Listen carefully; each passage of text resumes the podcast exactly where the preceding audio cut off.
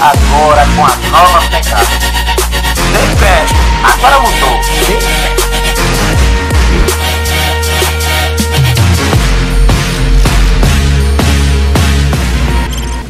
Bem-vindo, pessoal! Começando mais um TheCast, já nesse modelo novo, novo visual, e dessa vez estamos aqui empolgados. Vamos bater um papo com uma pessoa que eu tenho uma admiração pessoal muito grande, o professor Eduardo Seton. Ele que é doutor em engenharia e outras coisas mais. Ao longo do episódio a gente vai comentando, falando, mas a gente quer ouvir e eu quero largar logo com uma pergunta bem chave. Ele, como é conhecido como professor, Alagoas, o Nordeste, o Brasil sabe que ele é professor. A gente quer saber uma pergunta bem elementar. Bem-vindo, professor Eduardo. Muito bem-vindo ao TheCast. E a pergunta que eu já faço na sua, no seu início de fala é: Professor Eduardo, já nasceu professor? Muito obrigado, muito obrigado, Jael, estar aqui no, no TheCast com você, né? É um, é um prazer enorme, tá? Você não tem, você não tem ideia do quanto que é importante para mim, inclusive, estar aqui. Boa. Tá? Em relação aos seus exageros, em relação ao doutor, né? É, eu preciso de fato me apresentar, né, para você. Eu, tô, eu, sou, eu, sou, professor, eu sou professor da Universidade Federal de Alagoas. Tá? Eu dou aula é, para os cursos de engenharia da universidade é, e e já tenho uma atuação muito muito relevante é, gerenciando desenvolve, equipes que trabalham com desenvolvimento de sistemas computacionais, de tecnologia. Então, o que eu faço basicamente hoje, né, sou professor da universidade, Sim. gerencio equipes de desenvolvimento em transformação digital, em tecnologia, Sim. é uma parte importante aí do meu, do meu trabalho, e, evidentemente, é fruto da pandemia, eu estou fazendo, trabalhando na transformação digital da Petrobras, que é o principal cliente de pesquisa e desenvolvimento da universidade, do LCCV, que é um laboratório que eu fundei, né, junto com, com a equipe de colegas. O laboratório hoje tem uma, uma relevância muito grande, inclusive a nível nacional. E, tá, hoje eu sou é, youtuber, né, eu tenho um canal de YouTube, Instagram, vamos, redes sociais. Vamos. Na verdade, um professor em transformação, de, na própria fazendo a sua própria transformação digital. É isso muito, que eu, que muito, eu tenho. Muito bom. Quando eu falei professor, é porque eu sei que você se orgulha entre tantas coisas, né? Que a gente vai ao longo do episódio vamos né, discorrendo. Uhum. Mas quando eu falei professor, é exatamente porque é a marca registrada, digamos assim, de primeiro, de primeiro momento, né, professor? Mas a gente vai tratar ao longo desse episódio sobre essas outras atividades, sobre esse desenvolvimento. É, o que eu queria saber, assim, a tua, o teu início, né? O teu uhum. início. Uhum. Eduardo Seton, criança, terminando lá o segundo grau, decidindo o que vai fazer na vida, influência naturalmente dos pais ou das pessoas que estavam ao seu redor. O que é que ele pensou em fazer? Logicamente é um engenheiro, né? A gente vai discutir isso aqui ao longo do episódio.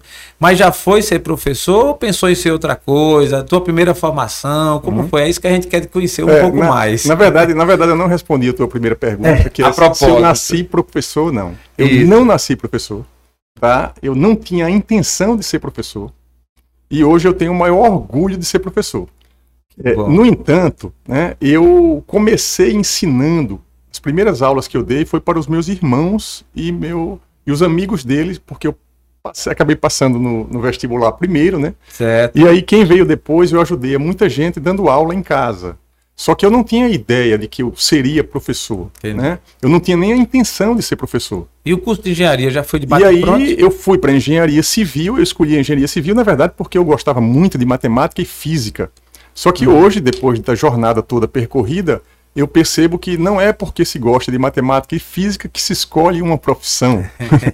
é, e só que foi assim que eu escolhi a minha profissão e acabei é, trabalhando muito com ela, na verdade, mas eu, no início da engenharia, quando eu entrei no curso de engenharia, é, eu fui apresentado a um computador.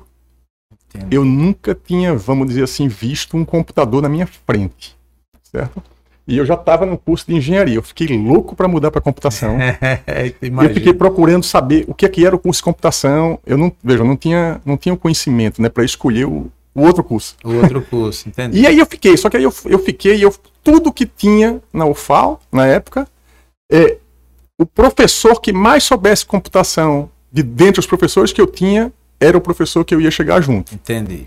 Então, Ou eu seja, fiz isso Eu geralmente fico curioso se, por exemplo, por apoio familiar, você, é, como acontece com muita gente, né? É, se já foi incentivado para essa área, porque às vezes os pais querem que a pessoa seja advogado, engenheiro, aliás, médico é muito comum, né?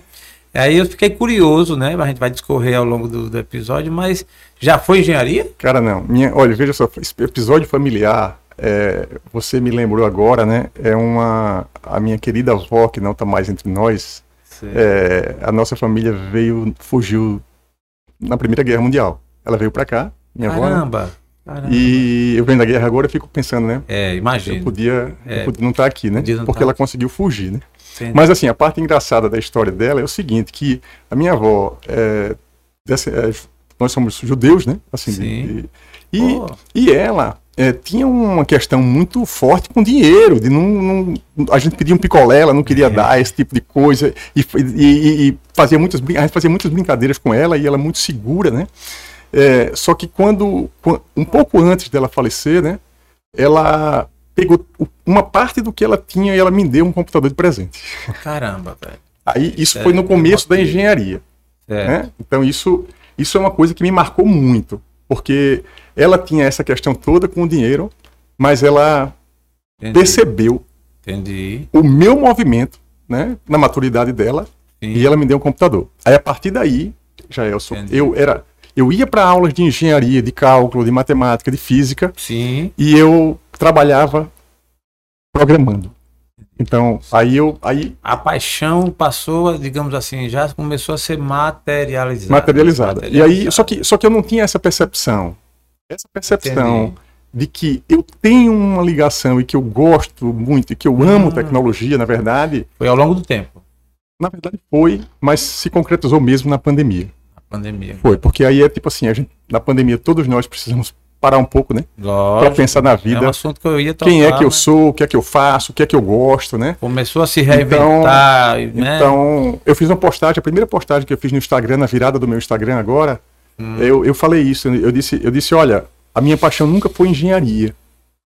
Né? E as pessoas, e muita gente nem sabe que eu sou engenheiro, porque a minha, a minha imagem é totalmente ligada à tecnologia, fui secretário de Ciência e Tecnologia Sim, no Estado, sim, sim. e todo mundo, quando, tipo assim, vai desenvolver um aplicativo, pensa em alguém, liga logo para mim para perguntar quem é que pode desenvolver o aplicativo para mim. Isto que o Eduardo está falando é uma verdade viva, inclusive a partir de, de mim, no caso aqui do, do The Quest, né? Quando nós tivemos uma ideia inicial de fazer um, um podcast, eu lembro que eu fiquei, óbvio, eu estou muito verde ainda e tal, e eu procurava alguém que pudesse me dar algumas dicas.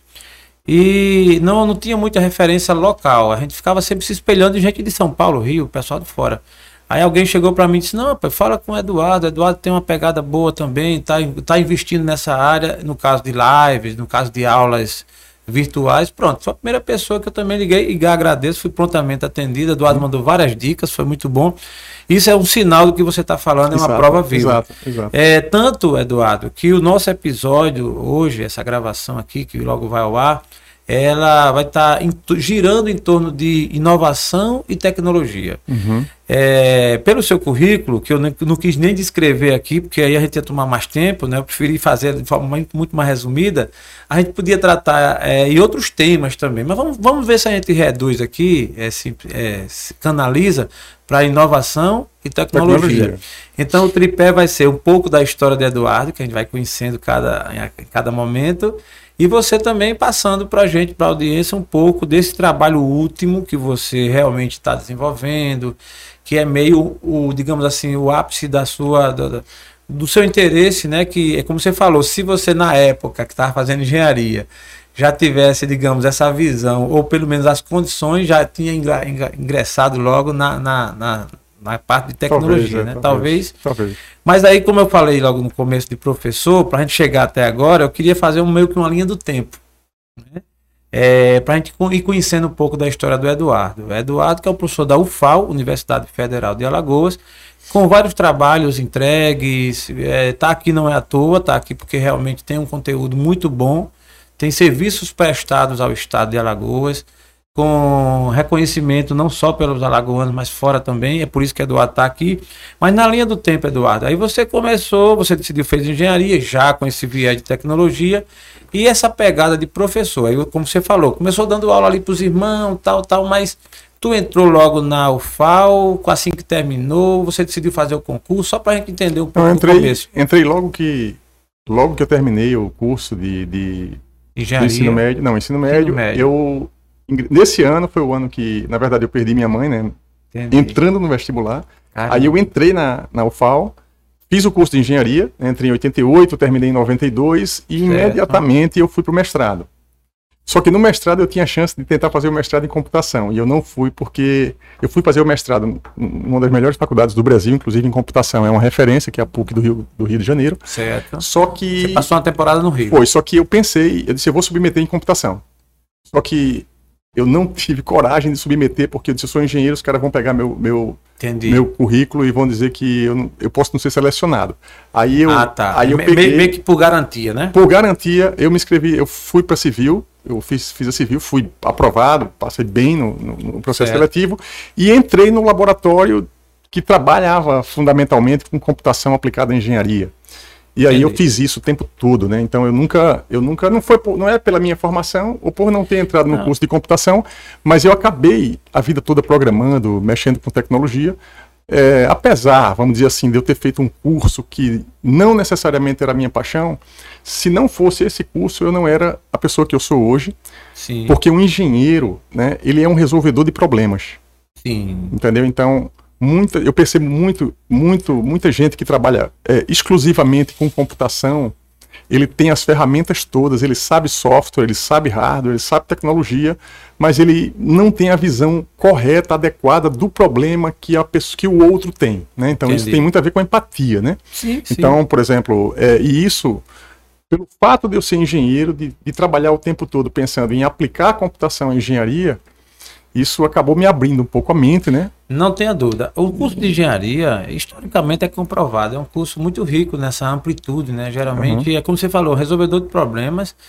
E na minha mente, eu imagino que tecnologia ela está tá permeada em tudo quanto é área. Né? É isso, então, se você não, não, foi muito difícil, talvez, eu acho que é mais uma questão da identidade, né? Você uhum. dizer assim, eu sou engenheiro, mas eu estou na tecnologia mas é, funcionalmente falando, uhum. tem muito a ver, né? Uhum. Você começa a... a de... Tem uma coisa muito importante, Jaels, que assim, dando aula de empreendedorismo e inovação que eu dou, né? As pessoas Sim. que podem me acompanhar lá no canal do YouTube, né?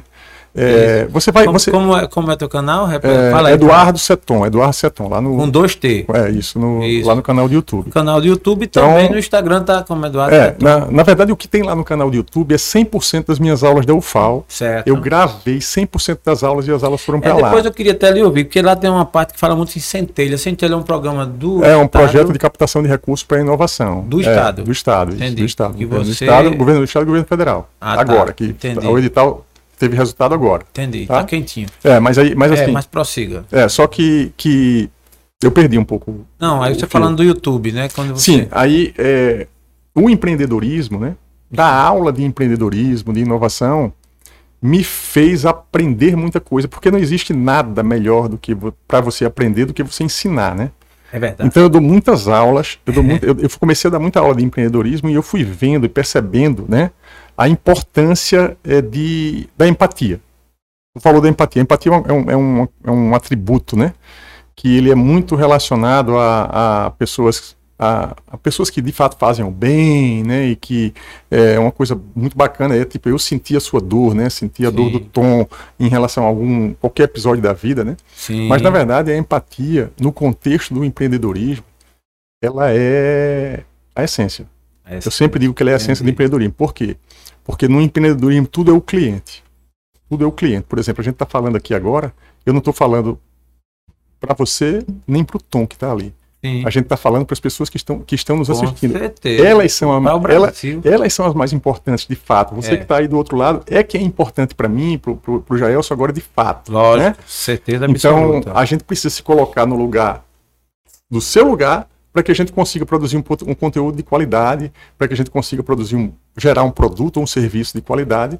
E aí você vê que, que esse tipo de sentimento que eu fui tendo é, vem muito da jornada toda que eu percorri, entendeu? Sim. Porque teve essa questão toda que eu falei da, da universidade, eu fiz o mestrado, eu fiz o doutorado também em Sim. engenharia civil, No Rio também? no Rio também, na mesma faculdade, e também desenvolvendo sistemas para a Petrobras através Entendi. de projeto de pesquisa. Então foi sempre, foi sempre esse caminho. Eduardo dá aula desde que ano? Dou aula desde. Na UFAL, eu dou. É, eu comecei basicamente a dar aula na UFAL, né? é, profissionalmente mesmo, desde 2001. 2001. É, isso. Aí. Com a meia Tem dúzia de 21 dias. anos de, de 21 estrada, né? E uma é. coisa que, que também me, me, me abriu muitos olhos em relação a, a- ao valor de um professor. E aí a gente vai falar de valor é, em vários sentidos. Então, muita gente, muita gente, tipo, eu vejo pessoas, né, que é um erro, principalmente no mundo online, é, escolher não ser professor porque não dá dinheiro. Tá? Sim. Então é a reflexão que eu quero deixar para você que Sim, está nos muito assistindo pertinente, e muito principalmente para os meus colegas professores que estão aí do outro lado. Muitas pessoas que não são professores, nunca foram professores, estão ganhando dinheiro na internet como professor. Incrível. Certo? Então, de um lado, tem muitas pessoas dizendo que ah, um professor, né, não vou Sim. ser professor não porque Sim, sim, sim. não deve ser o critério principal É, de escolha, mas é, é, muito importante é, esse critério, né? não estou não tô dizendo Sim, isso aqui. Do outro lado, tem muitas pessoas se tornando professores para ganhar o dinheiro. Para ganhar dinheiro. Então, isso é um, é um destrava. É, né? Isso é um destrava. destrava. Boa observação, é um muito destrava. pertinente, Eduardo. E tem, tem tudo a ver com o momento que a gente está passando e a questão do mindset, né? Da, do- da nossa forma de É. pensar. Isso. Porque o professor, e isso é fato que você falou desse pensamento que muita gente diz assim, eu não vou ser, e até os pais não querem aconselhar os filhos, não, meu filho vai ser o quê? Tudo menos professor, É isso, né? Eu conheci um cara que era um, um exímio professor, e os dois irmãos dele, um era médico e outro advogado. Ele conta muito que o pai dele, quando recebia um amigo, o amigo fazia muito tempo, chegava na casa dele e dizia, ei fulano, tudo bem, não sei o quê. E fulano, ele tá bem, rapaz, fez medicina, tá bem, tá bem. E Ciclano, Ciclano tá bem, graças a Deus tá muito feliz, tá, fez, fez direito, tá advogando. E, e fulano, não vou dizer aqui o nome dele, é, e ele disse, e fulano disse, é, fulano é professor, né? É, menino bom, ele escolheu, é, teve a escolha, né? Assim, a gente não pode fazer Mas nada, a gente não pode fazer nada, né? Então, assim, Uhum. é, sempre aquele olhar piedoso pro, pro filho que era professor. Mas isso que você falou é uma realidade. Eu acho que tem dois viés aí, pelo menos dois, deve ter mais. Mas um é que, pô, primeiro você, faz, você ser professor, o professor, professor de verdade, que tem o que você bem colocou aí, que é a empatia, eu acho que é uma palavra mágica. Ele faz isso com muito prazer. Eu Uhum, acho que isso, isso, É. isso vai além da grana, né? É Uhum. óbvio que dinheiro é importante, todo mundo precisa, não tenha dúvida, mas o prazer, a satisfação, aquela coisa do dever cumprido, da Isso. missão, é um lado muito importante. O outro ponto, velho, é a realidade. Aí você vai pro virtual, É. aí tem gente aí que não sabe nem o que é professor, mas É. já virou professor. É, pois né? é. Virou professor por quê? Porque tá dando dinheiro nesse modelo, É. né? E na verdade, na verdade, já pegando esse gancho que você está colocando, já da inovação e da tecnologia, veja, apesar de todo o amor que eu tenho por tecnologia, Sim, de todo o estudo que eu tenho em tecnologia, sim, eu basicamente até o início da pandemia eu tinha eu tinha já gravado um, um curso online tá? certo. eu já tinha gravado um curso online mas foi uma coisa muito tosca inclusive eu mesmo não, não gostei muito do- da, da qualidade porque era a primeira vez Imagina. É, eu mas tenho uma pergunta para fazer mas, a você sobre mas isso. eu só eu fiz isso sem, sem muito compromisso fiz ficou o curso até foi bem aceito né Uhum. só que é, depois eu de fato eu sou um professor presencial Sim, Sempre fui, eu tenho 20 anos de aula, de curso no presencial. E na pandemia, é, a gente não teve alternativa, não havia possibilidade de escolher o presencial. entendi. E foi nesse momento que eu peguei tudo que de fato eu tinha, a frase que eu sempre uso como, como é, bordão, né? Sim. Inove a partir do que você de fato tem e vá para o seu próximo nível. Eu repito essa frase sistematicamente, porque a gente muitas vezes fica olhando para o que as outras pessoas têm, o que é que tem. Não, olha para você, o que é que você de fato tem, pegue tudo que você tem e vá para o próximo nível. Repete ela, por favor. Inove, inove a partir do que você de fato tem Sim. e vá para o, para o seu próximo nível. Então, Boa. essa frase, na verdade, é a frase de um livro que eu estou escrevendo, a, fra- a ideia força de um livro tá, que eu estou escrevendo, é, porque é, eu vivi isso a vida toda, né? Que é o quê? É, eu sempre fui muito ligado à inovação e eu nunca, vamos dizer assim, eu, eu, eu, muitas vezes eu choro, fico puto também, né? Eu lamento algumas situações que a gente se pega em situações difíceis. É Quem nunca pegou em situação difícil, né? Lógico. Mas assim, eu sempre digo para meus alunos assim que a gente não tem muito tempo para chorar na beira da estrada, para lamentar. Pode até chorar, então, mas caminhando. Entendeu? Então, é, e passar até dois dias, três dias triste não tem problema nenhum. É, a questão toda parte. é que a gente tem que voltar, é olhar para o lado, ver o que você de fato tem, o que você não tem. Esquecer um pouco do que você não tem e buscar se você quiser muito, mas pega tudo que tem e vá para o próximo nível com o que você tem. Então, isso foi muito importante para mim, Jair, porque a minha jornada foi o tempo todo isso. Quando eu saí do Rio, que eu voltei para minha terra, para Alagoas, eu não voltei bem. Porque para mim, por exemplo, eu estava no meio, no mundo que era de tecnologia, entendi, numa grande entendi. faculdade. E quando eu voltei para cá, eu, eu, senti um pouco o baque, o baque. O baque. Eu não vou mentir, assim, eu passei é, pelo menos, eu passei pelo menos um ano sem, né?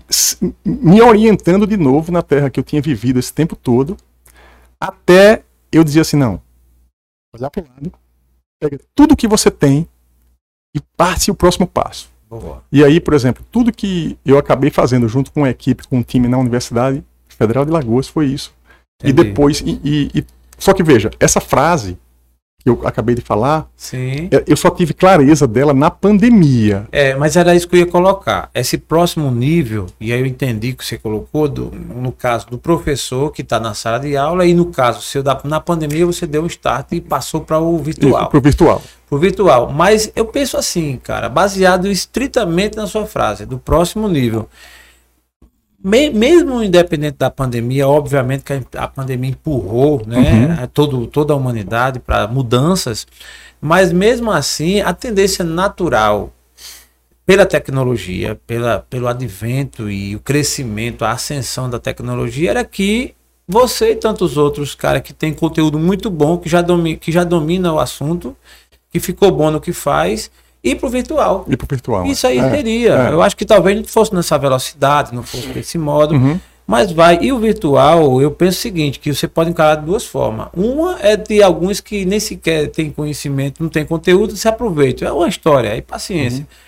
E a outra é a necessidade de você levar o conhecimento para mais pessoas. Uhum. E, obviamente, ter mais retorno também. E sem contar que é. a tecnologia veio para ficar. É. Eu não vejo eu não vejo volta. É, então, isso, o próximo nível do Eduardo Seton, na, na base, na plataforma digital, no digital, no virtual, ele viria independentemente de qualquer coisa. Óbvio que a pandemia deu um empurrão. É, deu um empurrão, mas foi muito mais do que empurrão, Jaelson. Foi eu entender o processo que, na verdade, eu ainda estou entendendo, né? Entendi. Todo dia é. a gente entende um pouco mais. É. Então, você fez uma pergunta um pouco como é que foi nessa minha ida para o virtual.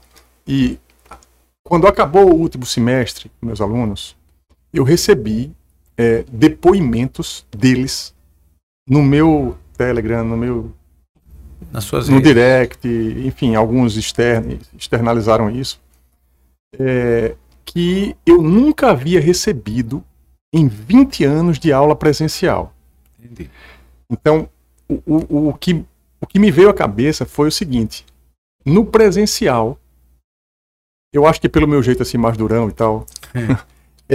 é, eu não tinha conseguido o nível de conexão com os meus alunos que eu consegui no, no presencial, no virtual. no virtual, sem encontrar com eles. Muitos deles, por exemplo, eu encontro na rua, eu não vou conhecer porque as câmeras normalmente eram fechadas Sim. da parte deles e, e, e, a gente fazia algumas atividades que colocava foto e tal e isso me deu, né, é, uma, um sentimento um pouco diferente que eu vou, a gente vai ter que voltar para o presencial agora.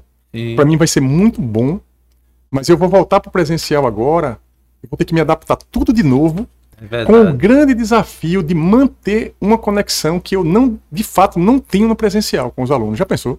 Pensou. Então, isso é uma coisa assim que eu estou colocando para você agora, porque eu acho que a tecnologia, as pessoas olham como uma barreira, não estou enxergando, eu não estou vendo, Mas eu me adaptei tão bem ao processo, e isso que você falou também é uma coisa muito legal, assim, que independente de, de dinheiro, de o quanto vai monetizar o canal, Sim, sim. ou o curso online que vai vender ou não, eu já, eu já percebia isso no tempo que eu era secretário na rede social, e que eu pensava, gente, isso aqui é uma grande sala de aula. Eu sempre digo que o Instagram, por exemplo, se você sabe usar o Instagram bem, a rede social, seleciona bem, assim, sem nenhum receio de falar, seleciona bem um conteúdo de qualidade, as pessoas que estão contribuindo, tá cheio de gente contribuindo, como você falou aí, de conteúdo de altíssimo nível. Quantas pessoas você trouxe aqui Ah, com conteúdo de altíssimo nível, entendeu? Então, você para no Instagram, se você tiver um Instagram é, bem qualificado do ponto de vista de conteúdo, quando você parar em qualquer lugar que você está, esperando Sim. a consulta médica, esperando alguém, Caramba, é você um- está aprendendo. É incrível, é incrível. E Isso realmente tenho vivido. Agora eu vou aproveitar, Eduardo, esse gancho aí da sua fala, né, nesse contexto do, do presencial e do virtual. É interessante. E aí eu acredito que vai ajudar, vai inspirar, vai abrir os olhos de muita gente que nos escuta. É, o virtual, ele tem tudo isso que você colocou, né, é, essas vantagens e tal. Agora, o dia D, o dia, o X, assim, da, da mudança, né? Eu quero ouvir de você até para entender, o, comparar com o meu sentimento também. Eduardo Seton, um cara que tem uma experiência na sala de aula, presencial, tal, tem todo aquele clima, aquela realidade, enfim. No dia, um determinado dia, e aí até você é do, do digital antes da pandemia até, né? Turbinou, mas quando você gravou o seu primeiro stories, quando você gravou a sua primeira live, quando você fez a sua primeira aula, que você assim é, declarou que realmente está presente no virtual. Me conta qual foi a sensação assim é, do, do, do acostumar. É lógico que o resultado a gente já até imagina, mas o primeiro impacto do Eduardo Seton saindo do presencial entrando no virtual, como foi isso? Não é fácil. Não é fácil, porque você você tem que olhar para uma câmera, como eu estou olhando para aquela câmera ali, e ter certeza que atrás dela tem muita gente. Você tem que ter certeza. E isso no começo eu não conseguia. Só para te dar uma ideia do bloqueio que tinha, era um bloqueio. Destrava, né? Sim. Era um bloqueio. Eu, eu não conseguia, no começo da pandemia, gravar uma aula no estúdio que eu montei em casa, é, sem, ser, sem que a aula fosse síncrona. É tipo assim, eu precisava que tivesse alguém do outro lado me escutando. Entendi. Na hora. Então, eu não gravava a aula, eu preferia dar aula síncrona, porque quando eu olhasse para a câmera, eu teria certeza que do outro lado pessoa. as pessoas estavam lá. Então, isso tem, traz muito da minha verdade, assim, de que eu tenho muita dificuldade. Por exemplo, você olhar para uma câmera e ter certeza que ali tem muita gente, como tem assistindo aqui o seu É. podcast, é muito difícil. É muito difícil. Então, Acostumar com a voz. é, a- apesar de, da habilidade que eu acabei adquirindo de falar, né, eu não conseguia falar em público, tremia nas palestras, ainda tremo, dava um frio na barriga. Essa pergunta é para daqui Mas a de pouco. qualquer maneira, Eu quero ma- é, é, que- ma- mas de qualquer maneira, por exemplo, olhar para quando quando você olha para a câmera, por exemplo, eu fui secretário de Ciência e Tecnologia e tive que dar um monte de entrevista, né, em situações que não eram nem as melhores, né? Sim. Então, uma coisa eu estar falando com você aqui, como a gente estava conversando antes do podcast Sim. começar, Sim. né? Sim. Outra coisa é quando você diz ali pro Tom, Tom, liga aí que agora vai. Então, agora vai, já dá um, você já Opa. fica, peraí que agora já está gravando. Um, dois, Então, três gravando é outro papo. é né? outro papo, é outro É, papo. é. Aí só que só que o que acontece? Depois que o negócio que desenrola, desenrola. Desenrola. E aí o que aconteceu? Eu hoje eu ligo uma câmera em casa e gravo minha aula sem ter ninguém do outro lado, Certo. como se tivesse assim milhões de pessoas. Boa. Então eu estou muito à vontade. Eu sei que eu ainda posso melhorar muito nesse sentido, né? sim. É, mas eu estou muito à vontade. E a primeira coisa que eu acho que a gente precisa, de fato, é porque eu gosto muito do D. Decast, destrava da Decast. chave que está aqui na minha Isso. frente. Porque Isso, assim, Destrava, um dos- eu- sinceramente, Elcio, eu, eu, eu estou aqui com você por vários motivos, né? Mas o que eu, o que eu quero mais dizer para as pessoas que estão aqui assistindo a gente é destrava. É Isso. tipo, toda dificuldade que você tem, por exemplo, você que é professor, ou qualquer profissão que você não consegue olhar para a câmera como eu não conseguia, destrave. Destrave, bote a câmera e grave. Fale com as pessoas que estão do outro lado, com o seu público. Se você é médico, fale com o seu paciente. Se você é advogado, fale com o seu, fale com seu, o seu cliente. o né? seu cliente, porque é, uma, é, uma, é simplesmente uma questão de hábito. tá? É uma questão de hábito. Então, É isso. E, e é uma verdade, Eduardo, que veio para ficar também, né? A gente, hoje em dia, é, ainda, ainda existe um gap considerável de pessoas que vão entrar no, no online, que vão entrar no virtual. Já tem muita gente, mas tem ainda um espaço muito grande. E veio para ficar. Sim, um dos sinais para a gente aqui é o, no caso da gente, é o podcast, né? Isso é uma ferramenta que a gente estudou, analisou e tal. Estou muito feliz, por sinal, muito, muito contente em saber que isso é um trabalho crescente que veio para ficar e que vai alcançando as vidas. Então, essa questão aí da aula e tal, eu gostei da palavra é, de, de bate-pronto que você disse, não é fácil, mas é possível. Né? Foi o que aconteceu contigo. Não é assim? É, nessa linha, Eduardo, é, eu vou voltar depois à pergunta, porque você falou uma coisa que é interessante, eu quero descobrir de você, mas fica para depois. Se Eduardo é um cara tímido, será um cara muito mais assim. é, é, de modo de timidez ou não tímido, entendeu? É um, é um assunto que eu quero ouvir de melhor depois, porque eu já assisti umas palestras suas tal, eu quero um depoimento. Mas sobre tecnologia e inovação. Quando a gente fala é, esse, esse binômio, tecnologia e inovação, como é que a gente pode distinguir e entender um e outro, se às vezes a gente pensa que é uma coisa só? Tecnologia e inovação. É, muita gente, muita gente confunde os dois termos. Na verdade, não somente tecnologia e inovação, mas tem muitos termos que, pela popularização, Fica no entorno dessa. pela popularização, acaba é, perdendo a essência do termo, tá? Então, como eu sou professor, então eu vou, tipo, é, vocês podem, usar- você que está do outro lado, pode usar a inovação do jeito que você quiser e bem entender, pode usar a tecnologia do jeito que você quiser e bem entender, você tem todo o direito disso, mas eu também tenho o direito de colocar a Ah. definição mais técnica Sim. do que é inovação, tá? E do que não é inovação. Então, o que acontece? As pessoas, a gente atribui, tem algumas palavras, eu não vou explicar as quatro aqui, mas Certo. tem invenção, descoberta, criatividade e inovação. E ainda tem a tecnologia. Certo. Veja que essas Parecido, quatro palavras, é, por exemplo, se, você, se a gente tem um filho em casa e ele é muito criativo, ou uma pessoa do trabalho, você diz logo assim, ele é, ele é- você pode dizer que ele é inovador. Entendi. Não, ele não é inovador. Ele faz coisas novas, ele explora a criatividade dele. Entendi. A inovação, ele pode estar fazendo uma coisa de fato nova, você pode chamar que dizer que ele é inovador de qualquer jeito, mas tecnicamente a inovação, ela se caracteriza, eu vou usar a frase do Silvio Meira, que é um grande professor, é, sempre professor da, ex-professor da UFPE, né, de tecnologia, que ele diz o seguinte, a, a definição dele para inovação, que é uma das melhores que eu, que eu já li, é que a inovação é a criatividade emitindo nota fiscal. Tá? Então, Eu, particularmente, entendi claramente. Pronto. Deu- então, deu eu acho que a entender. plateia. Assim, eu falo isso na minha aula de empreendedorismo. Tá? A inovação é a criatividade emitindo nota fiscal. Evidentemente que a gente pegando ao pé da letra, fica claro a que é o quê? É, você, você é criativo, eu, eu, eu criei, um, eu inventei uma coisa. Eu tenho um problema, normalmente é assim, eu tenho um problema e eu Sim. fui criativo naquela solução. Eu criei a solução. Beleza. Mas aquela solução que eu criei, ela resolveu o meu problema Certo. que eu tinha. Ela resolve o do Jaelson, eu não sei. Eu, de repente, aquela solução, de repente, ela só resolve o meu problema. Então, o que é que você tem que fazer para inovar? Pega aquela, solu- aquela ideia criativa, coloca um conjunto de coisas no entorno dela, gestão, tecnologia, conhecimento, gente, e transforma aquilo numa inovação. Venda a sua ideia.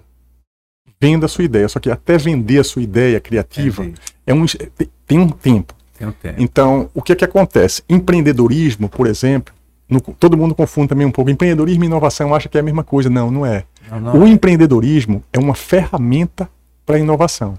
Você tem uma criatividade, você tem, um- você tem uma ideia, você tem um problema, você, tem um, você teve uma ideia e tem um.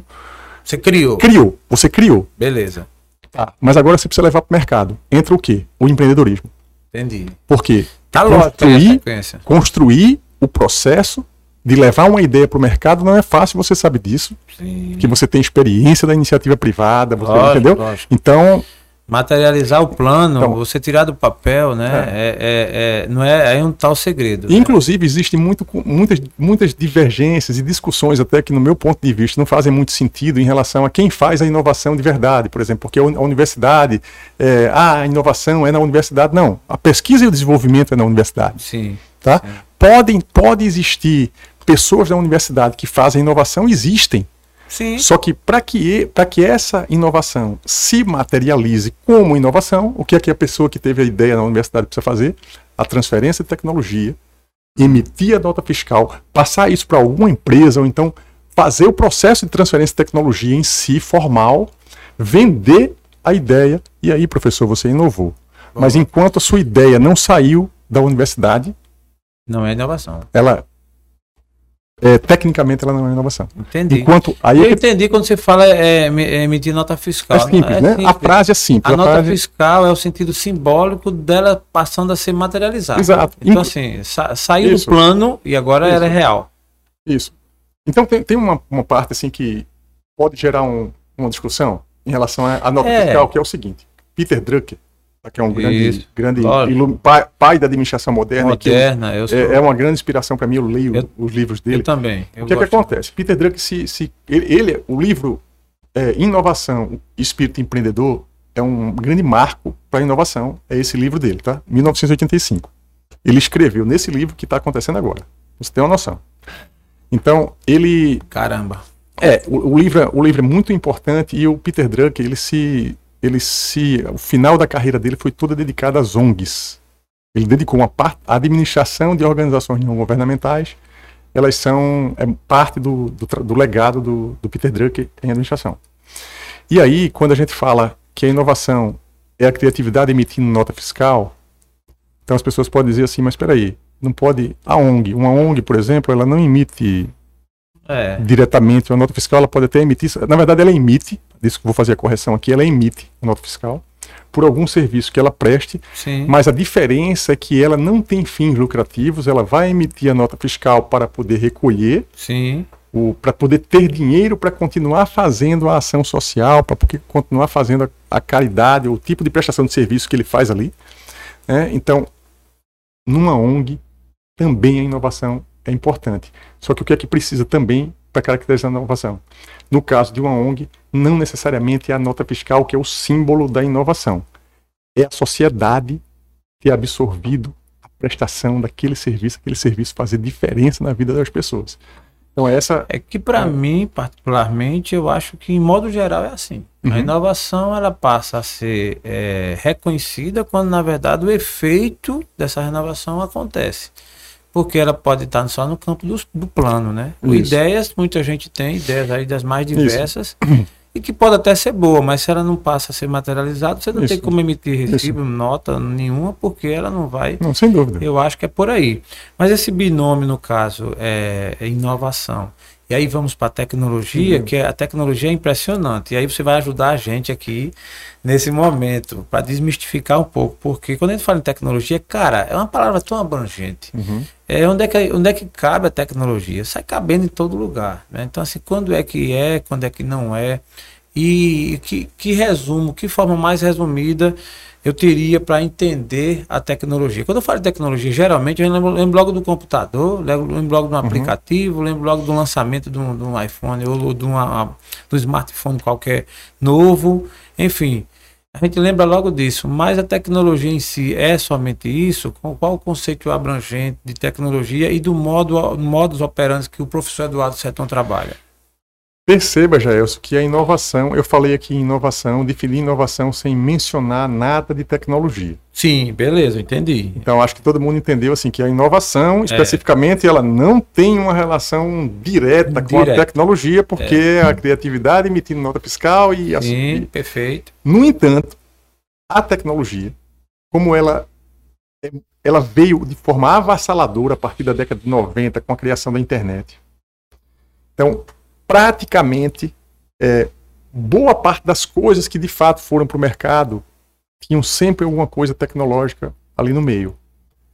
E aí vem a questão da inovação tecnológica, que aí é, É. uma especificidade da Entendi, inovação. Entendi. Você vê que Tem. que dar uma sequência no termo, É, né? E aí as pessoas, assim, acabam fazendo confusão e vão continuar fazendo durante muitos anos, assim, que é o que a tecnologia e inovação é a mesma coisa. Não é, mas ela meio que de, de alguma forma ela hoje se confunde, né? É, tan- tanto que ela é dita de forma separada, É, né? Você- é. Inovação tecnológica, É. né? Você trabalha com inovação, então assim, tem as duas coisas que uma até estão muito ínfima, né? É. muito próxima da outra, né? É, e tem algumas coisas para complementar a pergunta que você fez em relação à questão da tecnologia, da dificuldade, né? Então você sabe melhor do que eu, que você estudou isso, né? E eu não estudei isso. é, que você precisa é, quebrar algumas, algumas barreiras, Sim. quebrar, vencer algumas crenças limitantes, Crenças limitantes, destravar paradigmas, paradigmas, né? destravar Então, literalmente. Essa é. palavra, esse verbo, a gente não encontrou ele, não só fui eu, à toa não, né? É, exato. To- Todos nós nessa trajetória, na jornada. Exato. né? Exato. Inclusive, assim, você me ligou para perguntar pelo microfone, mas depois que eu comecei a olhar e assistir as suas lives, as suas palestras, o destrava me chamou a atenção porque eu, eu vivo em constante destravamento. É, rapaz. é. Todo dia. Eu todo imagino, eu lembrei, eu imagino, eu fiquei até curioso, o computador que sua avó te deu, que marca era? como é que é? MSX, MSX, é. como é? rapaz? MSX. Então, É. é, voltando à questão da, da- da crença limitante e de desmistificar. Então, é, eu acabei de dar um curso, da- de gravar um curso para uma faculdade digital um MBA no Brasil, a partir do meu canal do YouTube. Foi, foi lá no Rio de Janeiro? Foi no Rio de Janeiro. É, eu lembro tá? da sua viagem, viagem. É, isso. E é, eu comecei dando a aula de inovação e tecnologia, é, quebrando alguns mitos. Porque se você não quebra alguns mitos logo no início, com a turma ou com a pessoa, a pessoa acha que aquilo não é para ela. Certo? Sim. Então, a tecnologia, por exemplo, ela é para todo mundo. Eu gravei um, eu, eu- eu escrevi um texto lá no meu feed do, do- do Instagram essa semana, é, falando que a tecnologia ela é para todo mundo. Ela tá todo mundo. Todo mundo está com celular hoje. E ela é fácil de usar. Certo? Qual é o mito? É coisa para nerd, é coisa para cientista. Tá? Então é, ah, é, é é o pessoal da universidade que trabalha É, com tecnologia, é. ou é o do Vale do Silício que entende muito É. de tecnologia. Não, não. Valeu, pessoal do Vale do Silício. Mas a Boa. gente faz tecnologia. A gente sabe usar tecnologia, a gente sabe desenvolver tecnologia. Então o que, que é? É para nós. O destrava é esse, é para você. Porque a gente, você tá, você tá do outro lado agora no podcast, assistindo um podcast, usando todas as tecnologias da indústria 4.0. Você está fazendo isso agora na sua casa, na sua vendo no seu computador, no tablet, onde for. Ou seja, a gente tem acesso a isso, a gente usa isso e cada vez mais, por exemplo, como eu trabalhei com programação, Gelson, código computacional, Sim. até programar era muito mais difícil no passado. Tudo está Sim, ficando muito mais fácil. certeza. Tá? Então, É é preciso esse destrava de que não é para nerd, não é uma coisa cara, tudo é outro é outro destrava, que é, É. o quê? Não, porque tecnologia eu não posso. Veja só. É. Você A, a gente quer associar até o cara como cientista, Cara, né? veja só, Cientista. Veja só. A estrutura aqui, tá? Ela é maravilhosa.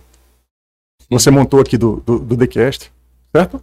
Então, isso aqui, há 20 anos, para ter uma estrutura dessa, tinha ir na televisão. É verdade. Por quê?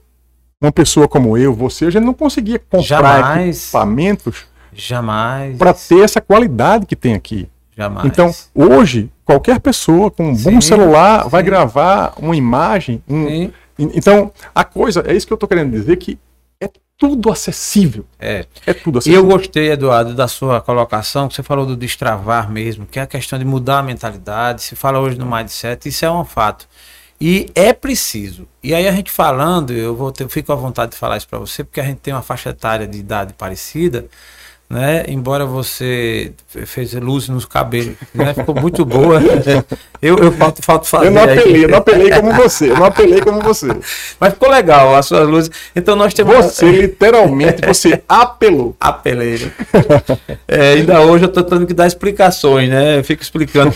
Mas, assim, a nossa faixa etária é muito parecida e essa questão do destravar, do paradigma, da mentalidade, isso é fato. É como você falou, você falou, é para todos e é para todos. Só que é- a, a gente tem que ter essa visão mais ainda. É, eu, inclusive, eu, eu, me sinto cara in- incluso, né, no processo tecnológico, mas uma inclusão necessária de, de se renovar dia após dia, dia após dia. Já hoje mesmo fizemos uma reunião aqui técnica, né, com a equipe, né, com o Tom, com a ela, enfim, e discutindo algumas coisas, coisas básicas. Por exemplo, eu ainda tenho, inclusive aqui eu estou agora, você vê que o, o destravo na versão passada era um caderno, não era, Tom? Aí Tom me deu um carão, disse, rapaz, esse negócio de caderno, o pessoal tá vendo, você não é um cara tecnológico e tal. Aí já tomou meu caderno. Aí eu digo, rapaz, mas pelo menos um pedacinho de papel aqui eu. Mas eu estou dizendo isso uma brincadeira, mas é uma evolução de pensamento mesmo. Porque, por exemplo, a gente está acostumado, a gente que tem um pouco mais, é acostumado à agenda do papel, acostumado é, é eu convidei, inclusive, fiz, fiz um convite a um amigo para vir fazer uma gravação aqui e ele mandei o um convite normal. Assim, ele disse: Já, eu vou te dar uma dica tecnológica. Você coloca a sua agenda tal. Gostei, gostei. Obrigado, Eduardo. então, tudo isso eu estou dizendo para dizer que é preciso, é, é comum a todos, é acessível, mas precisamos mudar, melhorar, avançar, ampliar a nossa mentalidade. mentalidade. Porque senão, tantos quanto outros, né? O Eduardo podia ter formado engenharia, como se formou, é doutor em engenharia, está fazendo seu trabalho só de engenheiro ali, até usando a tecnologia, uhum. normal que fosse, mas não está com essa visão. Então, eu, aí é o que eu penso, a, a, tecnologia, ela, além do mais, ela, ela nos rejuvenesce. Com certeza. Né? Porque imagina sua mentalidade. Hoje, eu, eu acredito, e você vai, deve concordar, de que nós somos melhores, apesar de um pouco mais uhum. de idade, mas melhores do que quando começamos. Uhum com tanto acesso, com tanta novidade, né? É, eu tenho eu tenho um destrava aí na minha vida que foi muito importante para que eu tivesse a empatia, para que eu como cientista procurasse falar para pessoas que do outro lado me entendessem claramente. Sim. Foi muito difícil para mim, foi um dos tempos mais difíceis da minha vida, foi a minha jornada dentro do governo, dentro de um governo como secretário de Ciência e Tecnologia. É, eu quero aproveitar para lhe perguntar sobre isso. Eduardo, ah. professor da Universidade Federal de Alagoas, num dia um certo dia, foi visto, né, foi visto pelas autoridades, né, os governantes, especialmente o governo da época, e o convidou para assumir. Aí uhum. você vai falar, com certeza. É. Eu não sei se é agora, se você fica melhor agora ou depois, mas eu queria depois ouvir essa jornada sua entrando nessa praia de tecnologia, sendo que é, não só para desenvolver um trabalho de bastidor uhum. ou, ou, ou, recluso como antes, mas se expor tanto. É, mas assim, para encurtar um pouco a tá, história, por favor. Né, é, Você... vou, vou, voltar para o ponto que eu estava, mas para encurtar um pouco, para pegar o gancho aí, eu cheguei em Alagoas de doutorado e montei um, um, grupo e a gente construiu um super laboratório dentro da UFAL. Certo. Na inauguração, foram convidadas autoridades locais. Certo. Governador, secretário à época. E eu era o coordenador Esse laboratório do projeto. Fazer o quê? Laboratório de Computação Científica e Visualização. Até hoje, ele, tem, ele, ele hoje é coordenado por uma professora, certo. a professora Aline Ramos. Certo. Eu não estou na coordenação. Sim. Eu sou eu executo projetos lá, tá? Mas a criação desse laboratório feita pela minha sob a minha liderança por um grupo de pessoas. Certo. Quando teve a inauguração, a cidade toda ficou sabendo, mídia, né? Sim. E no ano seguinte, eu, eu fui convidado pelo governador que estava no dia da. O governador Teotônio Vilela, que estava no dia da, da inauguração. Certo. E, e aquilo para mim foi um surto gigantesco, né? gigantesco, né? Então eu nunca trabalhei, nunca, nunca havia trabalhado nem pensado na possibilidade. Não estava na sua rota. Não estava na minha rota, eu recebi um convite. Pública. Eu recebi o um convite no dia 28 de, de, de dezembro de 2010 de madrugada praticamente. No dia primeiro eu era secretário de Ciência e Tecnologia do Estado, ou seja, muda tudo, o é, mundo político, é. o ambiente político, mas voltando para o, o ponto do destrava que eu ia falar, que eu estava falando para você, é que eu sempre falei, né, para um público que era o público da universidade, pessoas que hum, entram com uma base agora. muito boa, um público do ponto de vista do ponto de vista intelectual e de formação muito privilegiados, é, né? É como dizer, eles já, está, já estão na e praia. Já, né? Elson, eu, eu entrei numa sala para falar para 500 pessoas onde tinha o produtor rural, o filho do produtor rural, é. o professor doutor que estava trabalhando com pesquisa em agricultura para aquele produtor. E eu disse agora, para falar para todo mundo é. que está aqui entender. A adequação da linguagem. A linguagem. Da linguagem. Aí eu disse, imagina. Aí, É, não, é desafiante. Aí foi muito, aí foi muito importante para mim, já. Eu só até, por exemplo, eu tô, eu tô, eu tô trabalhando isso no meu, no meu Instagram. certo. As aulas que eu tô dando no feed do Instagram, elas têm um objetivo claro de descomplicar a tecnologia. Boa. Então, eu hoje falei bom. sobre, eu tô falando sobre indústria 4.0, blockchain. Blockchain. Na hora que eu vou fazer a explicação do texto, eu penso no produtor rural. Sim, sim. Eu disse, não, peraí, peraí. Eu tô escrevendo para quem? Para quem? É. Porque E o cara aí- que vai ouvir lá, né? Indústria 4.0, blockchain. o cara fica, pô, que é isso aí? É. Isso, aí, aí- você, vai Mas trocar em miúdos. É. Perceba, perceba que eu sou hoje a Sim. minha história. Sim. Se eu não tivesse ido para o governo para falar para esse público, eu não tinha a visão hoje que eu tenho de eu preciso explicar as coisas um pouco de forma mais detalhada. E veja, isso me dá um, um grande poder, vamos dizer assim, como professor. Sim. Porque muitas vezes um professor, certo? Ou faz um mestrado, um doutorado, e vai dar uma aula, eu devo ter cometido já esse erro também algumas vezes, Sim. aonde a gente é, supõe que quem está do outro lado tem a base que a gente tem É. não tem. Não tem. Ou seja, a empatia de novo, você entrar numa sala de aula, você sendo doutor ou pós-doutor, e entrar numa sala para dar aula e saber que aquelas pessoas ali terminaram o ensino médio agora. Entendi. É muito difícil. É um grande desafio para um professor. Não é só para o empreendedor, Sim, sim. não é só para uma pessoa. Para um professor ter esse processo de empatia e dizer assim, do outro lado, a base é essa. É. E eu preciso ensinar com a base sendo essa. E ele precisa entender. Perfeito. Especialmente para quem entra nas redes sociais, no digital. E eu falo isso também com um pouco de experiência, porque às vezes a gente quer evitar ou dizer algo que pensa assim, ah, fu- fulano já sabe. Uhum. É por isso que existe a questão aí do, do persona, do arquétipo, ou seja, o público-alvo, para quem você está falando. E essa visão sua é muito boa, eu acho que é bem aplicado aqui, para que a gente, quem entrar no, no- seja professor ou não, mas quem entrar no digital, ter essa visão mais ampla de sempre trocar em miúdos, né? É tentar uma linguagem mais acessível, ainda que você, por exemplo, você, eu- depois eu quero até ver uma postagem sua aqui, tem várias postagens boas, o professor Eduardo tem, é, é, é, é- é realmente um fruto de uma inovação, de uma evolução sempre, né? Eu estou acompanhando, sempre acompanhei as suas postagens, seus, seus canais, aí tem uma postagem aqui que eu queria depois ouvir de você o que, o que significa melhor aquilo, que já está bem, já está boa, mas no caso para a audiência. Então, você que entra no digital, ou que é professor ou não, ter essa visão. E às vezes, por exemplo, o cara vai dizer assim, mas é o óbvio, né? A gente quer fugir do óbvio, Uhum. porque acha que todo mundo já sabe. Mas entenda, você, como você falou, você recebe uma turma ali, imagine que você é o professor, a- chegou a turma ali que começa o curso, tem uns ali que leem mais, outros leem menos, outros já ouviram falar em parte do que você vai ministrar. E você não vai ficar ali querendo falar para um só, falar para todos. Então, nivela a linguagem, torna acessível, né? E aí sim você consegue atingir o máximo. E até porque muita gente às vezes sabe, ou ouviu falar, mas ao ouvir novamente, de forma mais clara, ele pode nivelar o conhecimento e absorver melhor. É, sem dúvida. É Inclusive, veja, eu tenho essa dificuldade hoje. Veja só, é, o fato de eu colocar as minhas aulas no YouTube, é, alguns professores, muito amigos meus, assistem às aulas. Sim. Então, tem um especialmente que me liga e diz: Porra, muito conteúdo, não dá. É. Numa aula só. Tipo assim, é, é, ele coloca que, veja, é uma pessoa que tem grande formação, Sim. entra no curso e diz assim: Cara, tem muito conteúdo numa aula só. Veja, ele está dando um feedback para mim que eu preciso melhorar para os alunos. Porque Entendi. talvez o aluno não tenha, a, sei lá, a coragem ou o desprendimento de me dizer, professor, É.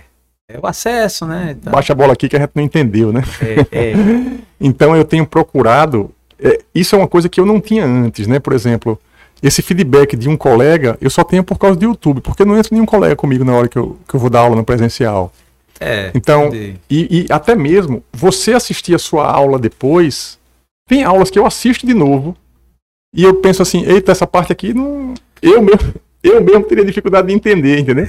Então, essa, essa é a empatia. Professor Eduardo, nesse particular, baseado no que você está falando, você acha uma pessoa prolixa? Sim, bastante. Bastante. E tem um, é, um, é um exercício que eu tenho feito, né?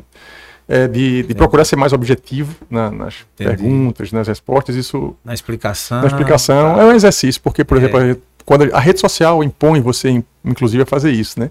Porque ninguém quer assistir um vídeo de mais de 5 minutos ou 10 minutos.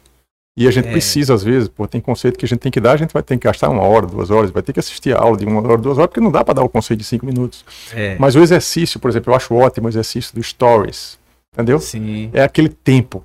O Twitter é aquele número de caracteres. sim. Então, na verdade, me ajuda muito a aprender a, ou pelo menos me esforçar para ser mais sucinto, né? Nas respostas ou nas frases. Inclusive, eu melhorei muito no ponto, principalmente na minha escrita, de certo. escrever frases que sejam claras e que em uma, uma frase eu esteja dizendo nela muita coisa, como foi a da inovação que eu falei para você, né? Muito bom. Do Silvio Meira. Porque uma, você, na hora que eu falei a frase, você disse assim: Eu já entendi tudo. É, isso mesmo. Isso aqui é a frase, é- essa aqui é, a frase. Isso aqui é a frase. E essa construção dessas frases não É. são fáceis. de É não. né? E quando você fala em tecnologia, você se reporta é, claramente a, a rapidez, né? Hoje em dia é impressionante, a- é de tal forma que é, as pessoas não têm nem muita paciência. Embora, como você bem colocou, há determinados temas que eles requerem. Quando você fala de uma aula, por mais que você zipe, por mais que você reduza e tal, você enxugue, mas é, ela precisa ter o, a essência, né? Uhum. o conteúdo programático, para que o aluno, para que a pessoa que, que se debruce é, é, consiga compreender. O que existe de diferente é entre uma aula, uma postagem, eu acho que uma coisa remete à outra, e aí eu percebo realmente as suas postagens têm cada vez mais sido é, objetiva, transparente, claro, isso é, isso é muito bom porque atrai e o, o- a rede social é meio que ela trabalha muito com isca, né? Hum. Você começa aqui e vai. e É, vai- a vantagem é que na nossa conversa aqui não tem nada fake. É tudo muito É, real. Muito real. Essa pergunta que você me fez, todo dia de manhã eu tenho acordado, eu mesmo que faço minha postagem, o banner quem Sim. faz sou eu, é, o conteúdo quem escreve sou eu. Aí veja o que é que eu faço nessas aulas que estão lá no, no Instagram. Eu escrevo um texto, tá? Num, num editor de texto simples. Aí eu pego, copio e colo na hora de postar no Instagram. Aí o, o Instagram faz assim, legenda muito longa. Você já começa a apanhar do Instagram, né? Aí eu uma peraí, peraí, peraí, legenda muito longa. Aí eu volto para tirar o que estava sobrando. Porque sempre tá. É. Aí eu vou voltando, eu vou ajustando. Depois, quando eu releio o texto, ainda ficam alguns defeitos sempre. Normal. Mas, Eu nem- mas o texto tanto. ficou muito melhor porque eu tive uma limitação para escrever. As pessoas não são. A gente, você consegue ensinar num tempo curto. Se você disser assim, olha, você só tem cinco minutos. Você vai ensinar em cinco minutos. É, Você vai ter um, você vai fazer um esforço maior. com certeza. Você vai gastar uma hora talvez para dar uma aula de cinco minutos ou até mais. Peraí, eu tenho que me preparar antes do planejamento. Você sabe que você é gestor, é Sim, administração. sim, Eu me preparo antes, às vezes, duas horas para dar uma aula que só vai durar cinco minutos. é verdade. Porque quando você entrar, você sabe que você vai falar no primeiro minuto, no segundo, no terceiro, no quarto e no quinto. Acabou a aula, o aluno do outro lado gosta, por quê? Porque você planejou a aula. Planejou, tem como planejamento é tudo. Planejamento Não é tem, tudo, tudo. Não tem jeito. Agora, Eduardo, dá, assim, é uma coisa bem interessante. Eu fico até imaginando a- o seu modelo de, de pensar. Porque, historicamente, pelo menos alguns dos engenheiros, eles são bem objetivos, assim, mais secos, mais insensíveis e tal. Eu acho que talvez seja a carga de conhecimento que você ingere, né? Você é um cara que gosta muito de ler, então, para lhe fazer, assim, um- digamos, um pouco mais prolixo e de conteúdos mais longos. Eu estou dizendo isso me baseando até numa, numa- na- A gente usa muito como brincadeira. Minha mulher é engenheira e ela é muito mais objetiva Uhum. que eu. É, eu tenho um cunhado que é engenheiro e a esposa dele que é arquiteta, então a gente brinca muito porque ele, por exemplo, é bem objetivo. Ele é assim, pra pra. Ele, inclusive, já deu aula Uhum. também, ele curta muito. E a gente brinca muito já pelo lado do, do emocional, que ele é muito seco. Então, assim, ele, alguém aniversaria, a mensagem que ele manda é assim: parabéns, parabéns. Então, é, quase não arranca lágrima. O engenheiro, na sua visão, de modo geral, não é, tão, não é muito objetivo, não? É, é você porque, é da tecnologia? Não, o engenheiro é objetivo porque a gente é treinado para resolver problema, desde o começo. Por exemplo, a gente entra em cálculo, a gente tem que resolver o problema. A gente não tá, a gente infelizmente a gente não tá lá para estudar filosofia. Entendeu? É. A questão toda é que a gente forma engenheiros, isso no Brasil inteiro. É. Você forma engenheiros que não têm, no geral, a sensibilidade adequada para ser engenheiro. Tá? Porque a engenharia ela não é tão seca assim, não. Entendi. Certo? E não é, não, veja só, não é responsabilidade somente das escolas, das faculdades. É o quê? Eu, eu, Entendi. Quando era engenheiro, eu não queria ir para a aula de sociologia, que era uma matéria obrigatória. A matéria Entendi. de administração que eu dou hoje, eu diria, administração? É, imagina. Cara, imagina. Aí você é. imagina você fazendo, você fazendo curso de administração, rapaz, Sim. eu vou ter que fazer aquela aula de cálculo agora. É. Exatamente, é uma questão a gente, de Eu digo isso para os meus alunos. O que é que acontece? A gente, de forma imatura, a gente escolhe qual é a matéria que a gente vai estudar e deixa as outras todas para lá. E às vezes não é nem escolher, é porque a matéria, por exemplo, você chega em engenharia, se você não passar em cálculo, você está travado nos próximos anos. É verdade. Então o que acontece? Você acaba formando pessoas que são frias. Frias que estão lá para resolver o problema. Só que aí entra o outro lado que é onde hoje me enquadro. E tem muitos engenheiros, muitos. Você deve conhecer alguns, inclusive da nossa faixa etária. Que a vida vai caminhando para frente, as pancadas vão vindo de todo lado e nem todo problema se resolve com uma calculadora. Sim. Nem com uma derivada, nem com uma integral lá do cálculo. E aí a gente corre para os livros. De quê? do que não estudou lá atrás. Entendi. Sociologia, filosofia. É, é, verdade. Aí aquele livrinho de autoajuda que todo mundo é, tem um é, preconceito. Preconceito enorme. Só que o livrinho de autoajuda é uma coisa que você estava falando aí, eu estava me lembrando. O livrinho de autoajuda, às vezes é uma bobagem, né? É. Mas é só para lembrar a gente do negócio que é muito bom, porque a gente estava esquecendo. é verdade, é verdade. É, e aí, é. aí eu acho que aí eu acabei, eu acabei, já O próprio governo, mais uma Não, vez. E, e, sem, sem um detalhe, cara, do que você está colocando, comparando os engenheiros, no seu caso, você é engenheiro, sim, mas é um engenheiro que acumula conhecimento para passar, porque é professor. É isso. Então isso, a carga é. de conhecimento de quem tem esse exercício de função, né, essa missão, essa atividade, ela é diferenciada é. mesmo. Porque você se sente na obrigação de aprender, uhum. porque o cara que ensina não tem jeito, ele uhum. vai ter que se preparar, então ele vai consumir mais para poder destilar né, o conhecimento. Então tu imagina, naturalmente a carga de conhecimento é uhum. é maior. Então quando você vai fazer uma postagem, vai escrever alguma coisa, você tem mais conteúdo. Porque aí você vai. É, mas eu não gostava muito de ler. Isso é, um, é uma coisa muito natural do engenheiro, entendeu? A gente não gosta de ler em geral. Hoje eu acho que tá, talvez esteja um pouco, um pouco é, diferente. Tem, tem mudado. Tem Cara, mudado. mas eu não, eu não dava, eu não tinha nem tempo de ler. O meu negócio era um computador, porque eu tinha sim, sim. vontade de programar. Sim. E do outro lado eu tinha que passar em cálculo física de qualquer jeito, senão eu não ia para frente. Ou seja, é. era uma questão de sobrevivência mesmo no curso. É. E assim, e não tinha o hábito de leitura. Então, hoje, eu, inclusive, recomendo muito aos meus alunos que não façam o que eu fiz, que Sim. leiam desde sempre, que olhem a matéria, que preste atenção na matéria que eu ensino, que eu não dava valor a ela. Isso é, é que é o pior. É que é o pior. não faça isso, não saia, não saia assim. Eduardo Seton, na rede social, teme muitos julgamentos? É um, é um destrava isso para mim, né? Eu, eu fiz um exercício no governo, foi muito complexo o governo, porque eu estava dentro da rede social em 2011, eu era um secretário, eu era o único secretário que eu acho que do Estado que conversava com as pessoas no Facebook. E governo, você sabe que a, a carga ah, é pesada, é, pancada, pancada é pequena, exposição, né? É, é. Levei muitas, né? É, muitas pancadas e isso vai criando uma, vai criando uma casca, né? É, você sofre de um lado. É, hoje, hoje, hoje, de alguma forma ainda me, me abala um pouco, mas eu estou bem melhor, né? E eu tenho certeza que, por exemplo, é, vai ter gente, muita gente que vai assistir esse podcast assim, que vai achar. Entendi. É. Não, não gostou. Gostou, tá. Então, é, vai, pode fazer um comentário lá, conversa. Entendi, Mas vai entendi. ter muita gente que vai. É, é, normal, a unanimidade ela não existe. Não existe. Ela não existe. Está errado. Isso, então. É, tá e ainda mais o mundo de rede social, né? A gente que está com a cara lá sim, todos os dias. Sim, sim, sim. A rede social é para quem tem coragem, né? Tu já tem algum hater declarado ou não?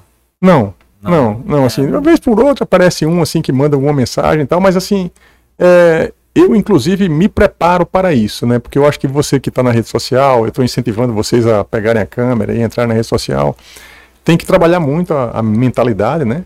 Para não entrar nessa, né? De, de tipo de discutir com o hater, Sim, sim, entendeu? sim, sim. As pessoas hoje estão muito. O, o clima é muito.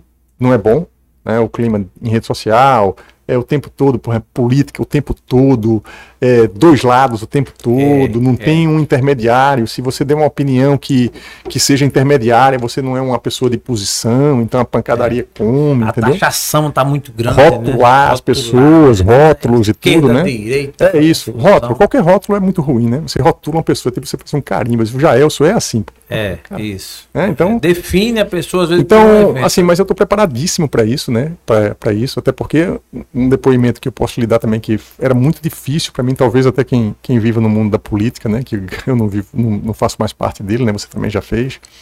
Mas era muito difícil, por exemplo, muita, vamos dizer assim, que é normal, ninguém vai para governo que não Sim. tá lá para levar pancada Tá também. Também. É, com como? educação e tudo, mas é, Sim, é, faz sim. parte do processo, né? E, mas era muito difícil para os meus filhos, os mais velhos que hoje têm 21 e 19, né? Na época que eu estava no governo, faz oito anos, faz 10 anos que eu entrei, né? Vai fazer exatamente 10 anos que eu entrei e, e, e seis que eu saí. É, eles tinham que ler, né? Eles tinham que ler as mensagens que eram colocadas para mim, para governador, à época, né? Então aquilo ali, eh, de alguma forma, marcava também muito a eles, né?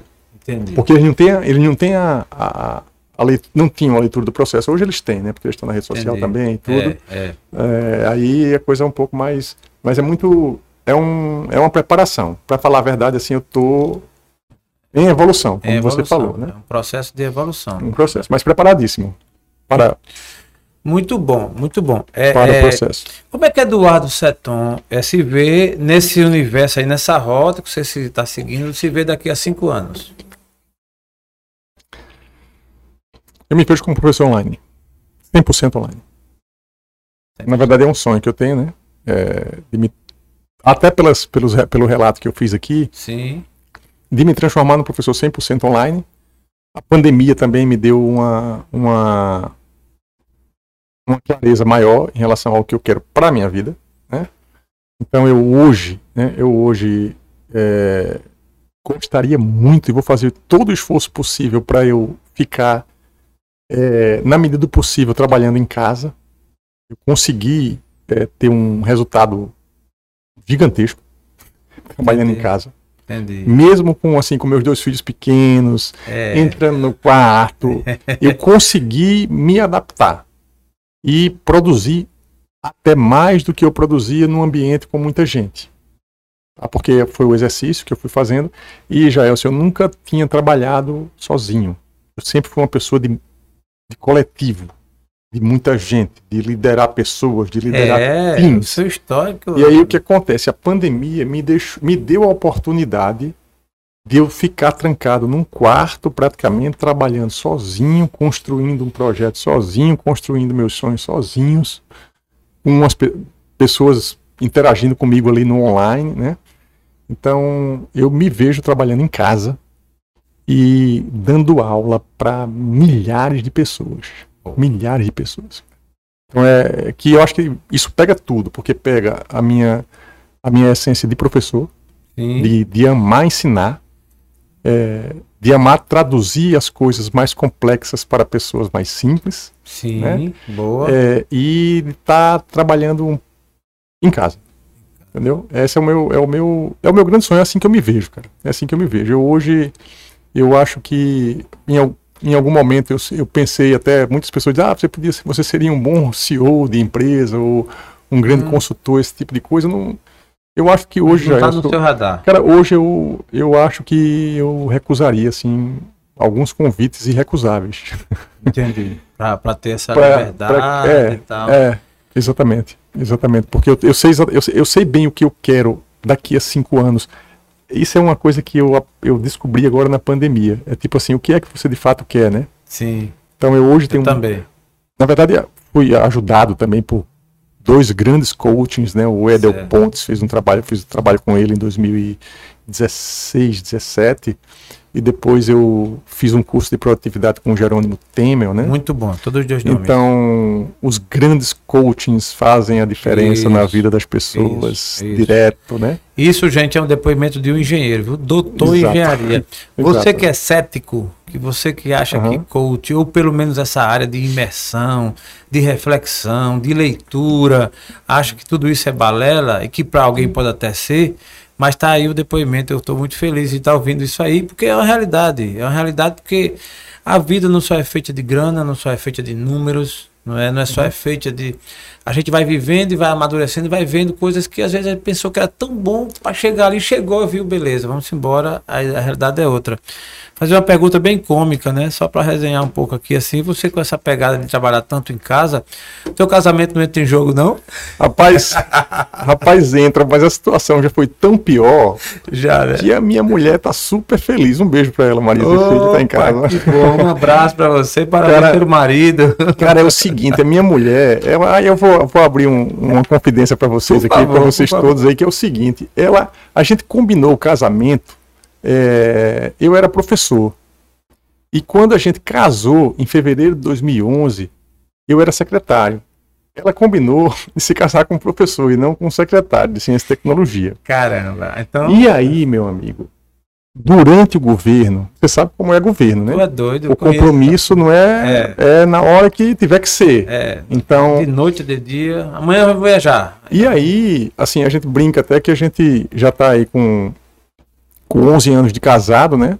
Sim. Mas, assim, tem, o casamento melhorou muito depois que eu saí do governo, né? Opa, e, e É. ficando em casa. E também na pandemia foi um exercício também muito, muito bacana É verdade, também. de, de- Casamentos que não vingou, de- não. a família, né? Família. E isso é, uma, isso é uma verdade total, por exemplo. Eu tenho, tenho quatro filhos, um de 21, um de 19, o Dan, a Beatriz, Certo. e tem o Davi de 6 anos e o Theo de 4. Rapaz, é. Então, o meu filho mais velho, tá- ele, ele vai se formar agora no 7 de maio, em 7 de maio nos Estados Unidos, ele mora lá, administração e marketing, Boa. seguiu a sua.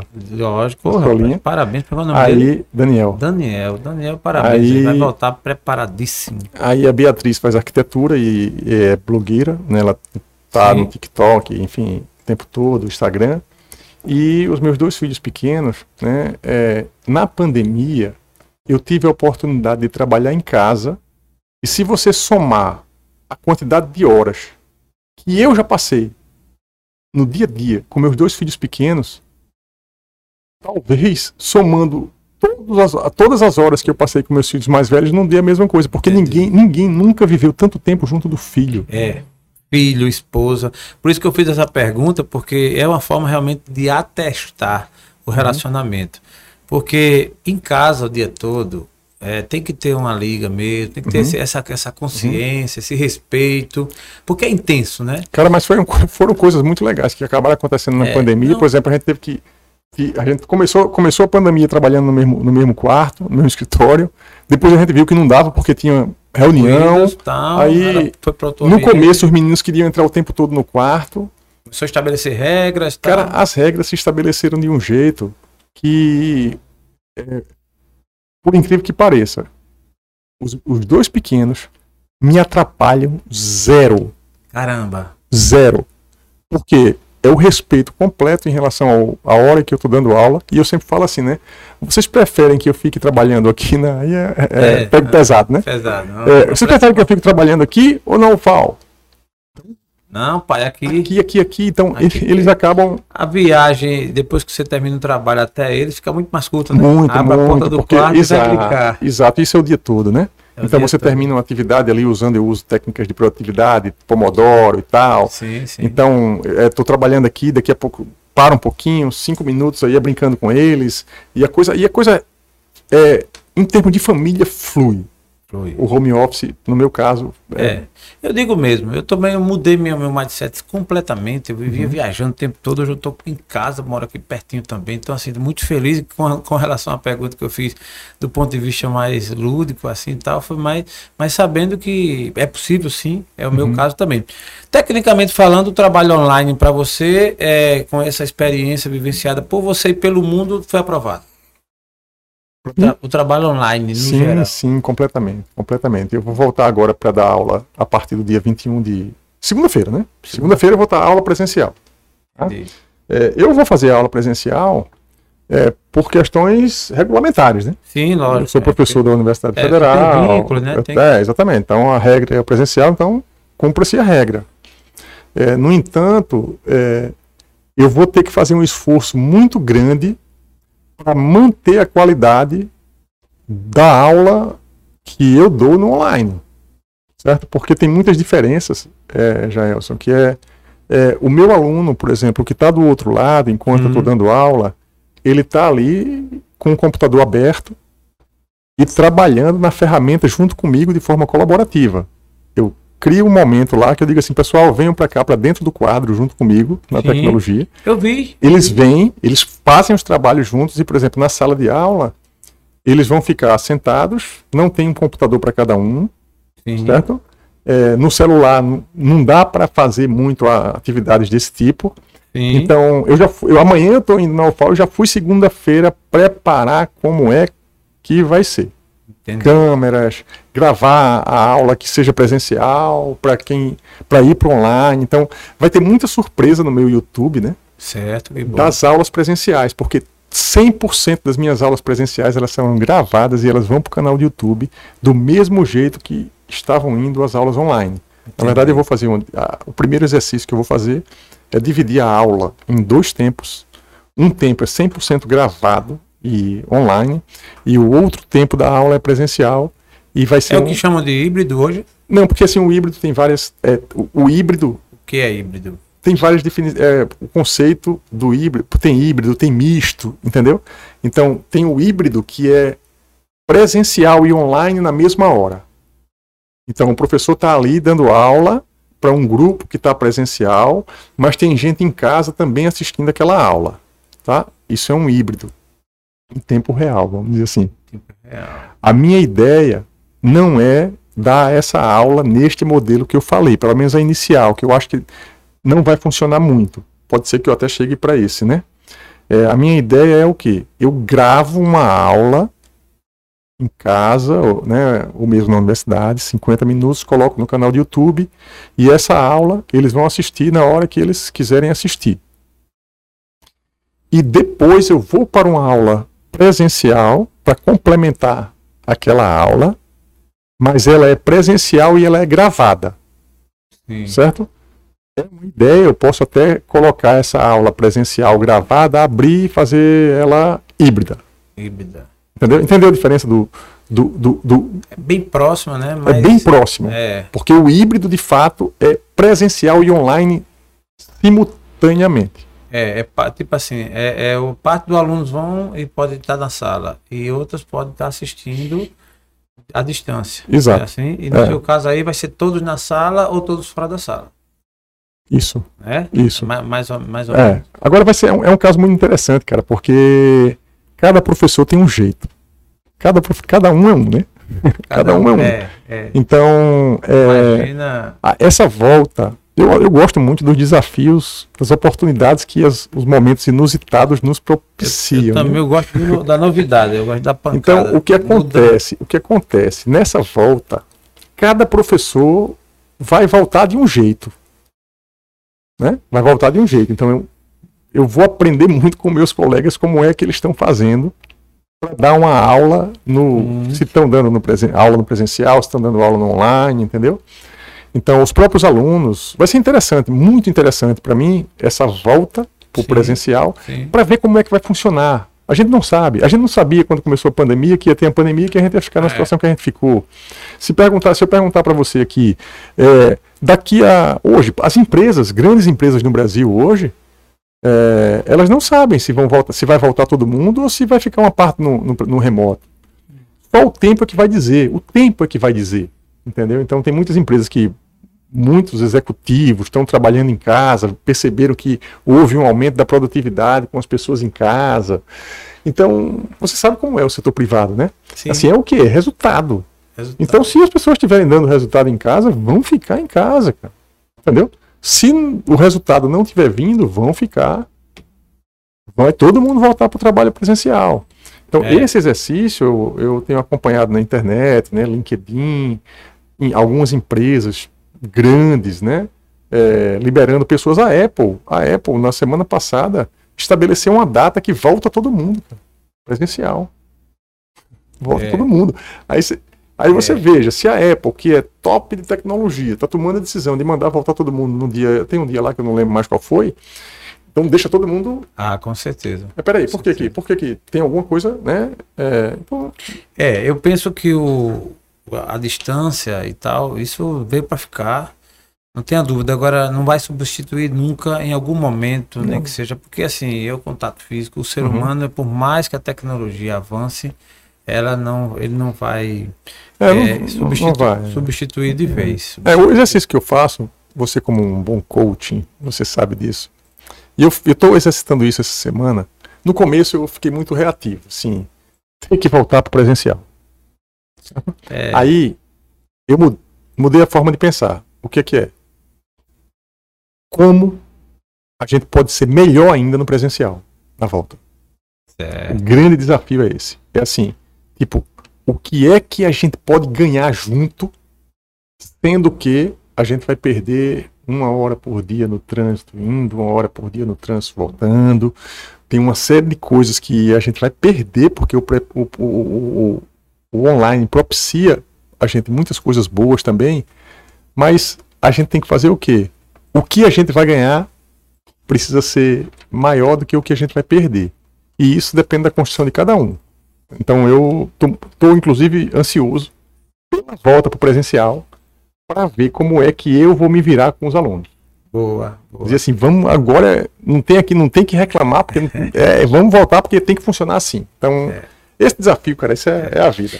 Vou fazer aqui um panorama, Eduardo, contigo, é, voltando um pouco para o técnico e depois a gente vai ouvir um pouquinho para a gente já ir para a reta final da nossa conversa, porque o nosso assunto é longo e eu, eu- aqui eu tenho uma lista de perguntas, mas eu vou deixar para o próximo episódio para ficar gostinho de quero mais. Uhum. Mas eu queria ouvir de você, na sua visão, expertise né, ao longo desse tempo, inclusive é, com a experiência de ter sido secretário de, de, de Ciência e Tecnologia. Na sua visão, o Brasil, é, Nordeste, aqui onde estamos, tal, é, o investimento, a atenção do público para essa área, para ciência e tecnologia, na sua visão, que nota você dá de 0 a 10? O que, como, como você conceitua isso no momento atual? Existe um gap, é, ou seja, uma diferença a ser investido, a ser dado atenção? Cara, Como é que você encara isso? é, é, nacionalmente nós estamos muito distante do ideal. Certo? Então, ciência, tecnologia e inovação. Sim, A gente já Ciência, falou aqui sobre tecno- tecnologia e inovação. Ciência é a Perfeito. base de tudo, base de tudo. certo? Eu Então, concordo 100%. é, a tecnologia, veja, ciência, poucas pessoas enxergam a ciência como um grande valor. Entendi. Tá? E a tecnologia não, a tecnologia as pessoas já enxergam como um É, grande valor, é. Porque está ali na palma da mão, a Na tecnologia, mão. né? Tudo, né? Na A inovação, Na televisão. a inovação compra. é uma coisa ainda um pouco mais distante, tanto que eu tive que classificar aqui para você. E né? foi, e foi muito bom. Então, o que é que acontece? É, a nossa visão em relação à ciência, ela ainda é muito tímida. Inclusive, por exemplo, na própria pandemia, né? A gente precisou muito da ciência. Com certeza. Tá aqui, E- a gente, notadamente, a gente está aqui, vamos dizer assim, vivos, graças a Deus, né? Sim. É, que pela vacina, evidentemente. Tá? Eu, eu acredito muito nisso, né? Que a ciência Eu não nos tenho a menor ajudou a estar dúvida. aqui. Não tenho a menor dúvida. Antes É. da- pandemia do. do- Isso, só que assim, veja só, gente, a, a vacina é, é apenas uma coisa um gerada, item. produzida pela ciência historicamente, que, vamos dizer assim, nos salvou Sim, num momento de muita dificuldade. Mas tem cientista produzindo coisa boa todo dia. sim. Entendeu? Então, tudo, tudo, tudo é, começa lá. É, é. Entendeu? Então, isso aqui, esse microfone aqui, tem um Sim, monte de coisa aqui dentro sim. que nasceu no laboratório de física. sim, Um sim. Entendeu? Então, o que É. acontece? Lá atrás, alguém precisou É verdade. tá fazendo papel de nerd, isoladíssimo, não ter contato com o mundo, porque o cara precisa trabalhar sozinho, não é porque ele quer, ele é antissocial, não. Tem determinados trabalhos que exigem concentração, você não pode estar o tempo todo, você tem que estar ali. E um cientista tem um trabalho desse, nesse sentido, entendeu?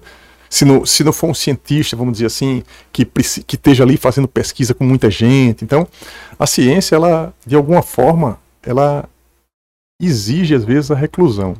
Isso é pouco entendido no processo. Não tenho a menor dúvida. E existe, e exige investimento. Gênios, um dos recursos que os grandes gênios tiveram que ter, e qualquer um, e hoje a gente está muito escasso de encontrar gênios, uhum.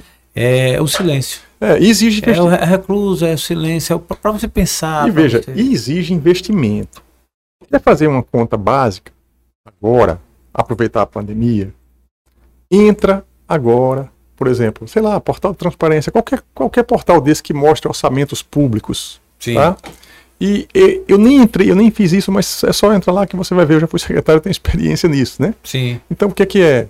Provavelmente é, os laboratórios, os institutos de pesquisa, Butantan e outros que trabalharam muito agora na pandemia, seguramente eles receberam um aporte de investimento, vamos dizer assim, agora, nos últimos três anos, muito maior do que, tinham, do que vinham recebendo. Por quê? A porta foi arrombada, né, velho?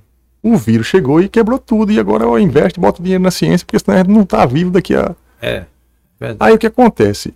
A gente não precisa chegar nessa situação para aumentar o investimento em ciência. Não precisa.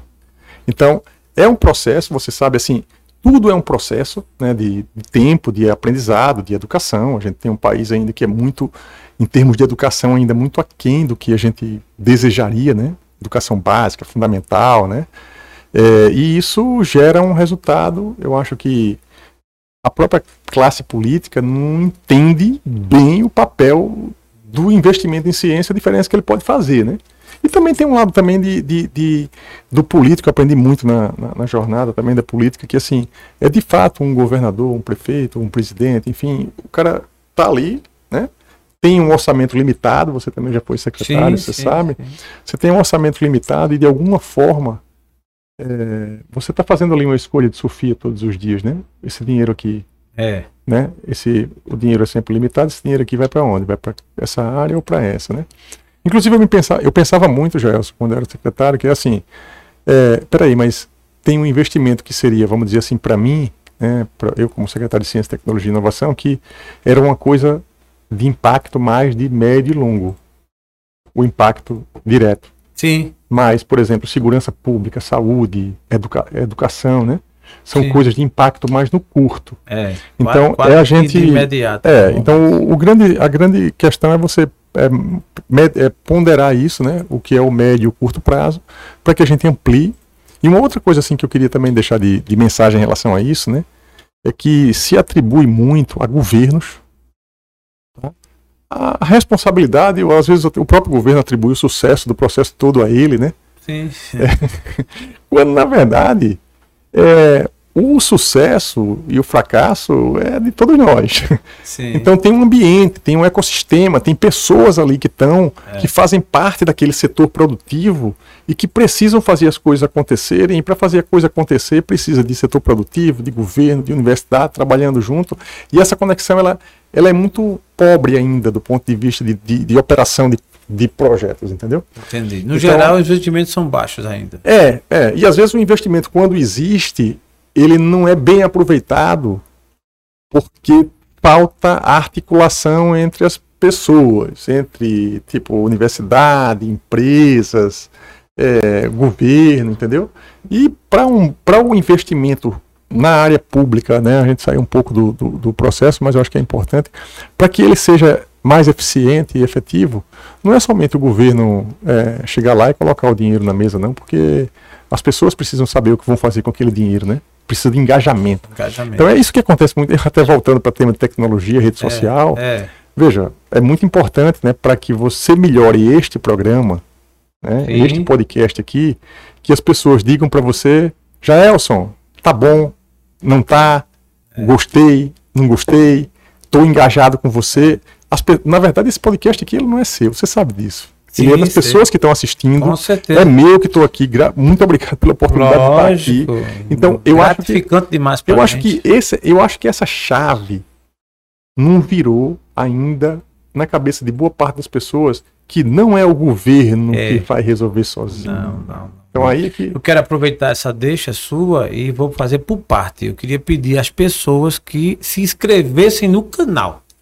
Essa é uma parte, certo, entendeu? certo. E aí- CTA agora, né? CTA. Pessoal, canal Eduardo Seton Isso. lá no YouTube, tá? Eu ainda tô com poucos inscritos, mas a história está mudando e você vai me ajudar a mudar isso agora. Vai lá, YouTube, Eduardo Seton, se inscreve no canal, aquela história toda. Se inscreve no canal, compartilha com quem você quiser, é, com quem você puder, que vai se interessar pelo, pelo tema, tá? E também me ajuda lá comentando, se engajando, falando que tá bom, que tá ruim, que pode melhorar nisso, que eu falei demais. Pode colocar lá, porque eu vou, eu vou melhorar. E eu aproveito para assinar embaixo esse pedido dele. O canal do Eduardo Seton vale a pena, é conteúdo de conhecimento verdadeiro, com bases científicas, com bases históricas, com vivência, isso é muito bom. Mais na frente eu vou fazer o meu pedido também para que a gente faça é, isso de forma dilatada. Por enquanto, vamos se inscrever lá no canal do Eduardo Seton. Seton com 2T, Isso, não é? isso. Mas Eduardo, antes de eu fazer um bate-bola com você, que o papo tá bom, mas a gente tá caminhando bem né, para frente, assim, vamos fazer uma.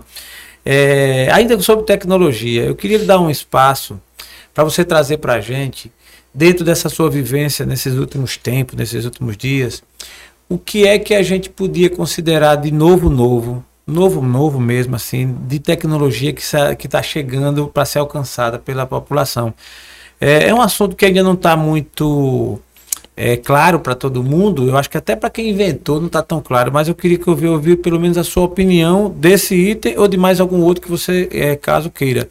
É, de tecnologia, de coisas novas, novas. É o metaverso, por exemplo. Qual a sua visão? O que é que é metaverso mesmo? O que é que ele pode fazer? O que é que pode acontecer com o advento, se isso é real ou não, do metaverso? Certo. Tem, tem o metaverso, tem NFTs, Isso, tem blockchain, né? Pronto, É, blockchain. tem, tem várias coisas que a gente, vamos dizer assim, Eu quero ouvir pelo, Pelo menos, fato- pelo menos esses três. pelo fato da gente não ter acesso ainda ao que de fato é, fica muita dúvida, né? Mas o que que acontece? Dentre as tecnologias da indústria 4.0, tá? A indústria 4.0 tem uma série de tecnologias que eu vou mencionar aqui, algumas tem lá no meu canal do Instagram, todo dia eu explico uma no canal do Instagram. Boa. Então tem lá realidade aumentada, realidade virtual, blockchain, cloud computing, eh, IoT, que é a internet das coisas, e mais algumas quatro ou cinco aí, depende da classificação que cada um faça, Certo. tá? Então, o metaverso, tá? Hum. Ele é meio que uma fusão entre a realidade virtual, a realidade aumentada, que são coisas diferentes, tá? Certo. A realidade virtual, tá? É você. Eu vou tentar é, falar de forma mais, mais simples, né? A realidade virtual é o que a gente até trabalhou um pouco e a gente viu isso acontecer, por exemplo, no cinema 3D. Tá? É, um, é, um- é uma realidade virtual. Ou seja, você coloca um óculos, você vai se sentir dentro da cena, né? Isso é uma coisa que já É. Não, não é. Alguns jogos até. cinema 180 graus, aí eu fui longe. Eita, eu lembro. Aí eu fui longe, mas a minha idade, Tinha, graças a umas Deus. cápsulas grandes, né? Isso, então aquilo É, ali cinema é 180 tipo- graus. é tipo uma Ah, re- foi- é tipo, é tipo aquilo o Tom ali, não sabe o que é isso, não. sabe não. É tipo, é tipo uma realidade, mas o cinema 3D ele sabe. Sabe, não é isso que eu ia dizer. Ele Então, não sabe esse da o que acontece? antiga, mas o que esse novo ele acontece? sabe tudo. Ali, aquilo ali é realidade virtual, certo? Realidade aumentada, tá? Realidade aumentada, as pessoas podem baixar um aplicativo. Meu filho trabalha, tem seis anos e ele mexe com aplicativos de realidade aumentada. O que que é? Pega, eu, não- eu não sei o nome do aplicativo, tem que perguntar para ele. É, olha. Então, o que que é? criança No dando ruim Google, no Google, se fizer no Google, se colocar lá, por exemplo, o nome de um, de um animal, meu filho faz isso o tempo todo.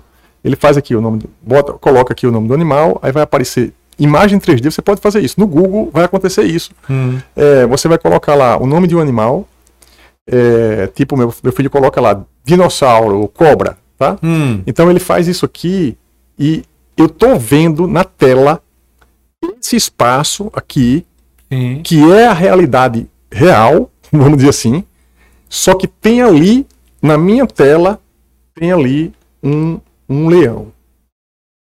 Certo? Tem um leão ali vindo para cá. Eu estou vendo aqui na minha tela. Uhum. Eu vou ter que fazer um, fazer um vídeo no meu canal do YouTube com isso. Rapaz, é. Que é assim, Vá, treinando aqui. que tá permite. vindo. Tem, eu tô vendo esse espaço, mas na minha tela eu tô vendo esta sala com o leão aqui. E isso tem, uma- tem um poder muito grande, inclusive comercial, que é o seguinte, Gelson. Aqui a gente tem aquelas duas cadeiras que são reais, Sim, Tá? a pla- nossa plateia. certo? Então, essas duas cadeiras aqui, você imagina que você não comprou elas ainda, tira elas daqui. Não estou gostando mais delas. Ah, entendi. Certo? entendi. Aí o que acontece? Tem lojas que já estão fazendo isso. O que, que é? Você vai baixar um aplicativo, do mesmo jeito que tem o exemplo do leão, e você vai dizer assim: peraí, essa cadeira, eu quero ver ela ali.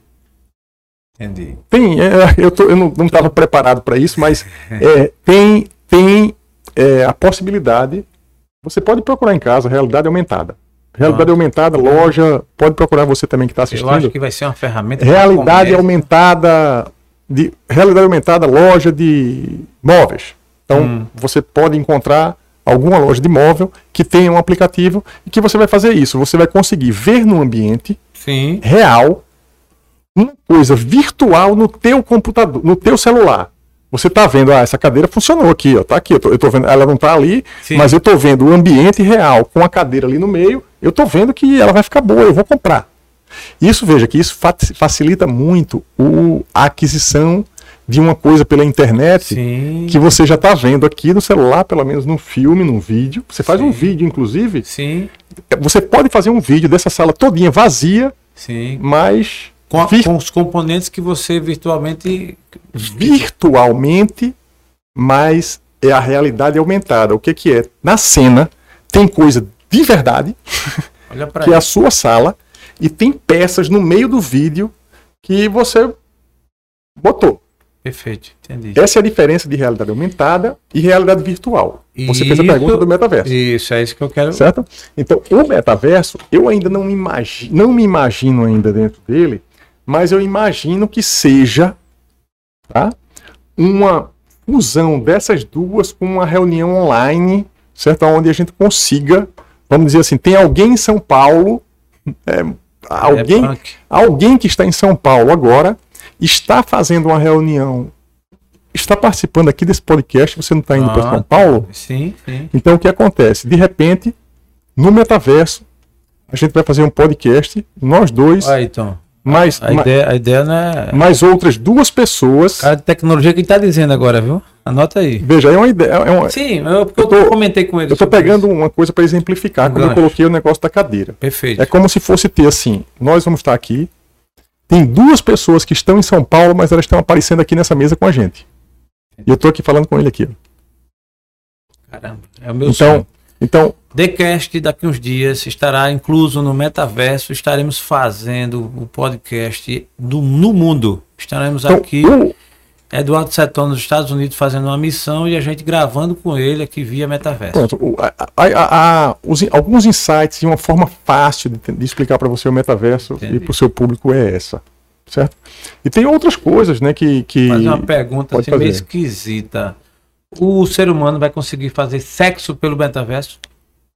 Rapaz, eu não, eu não consigo, não consigo responder essa pergunta.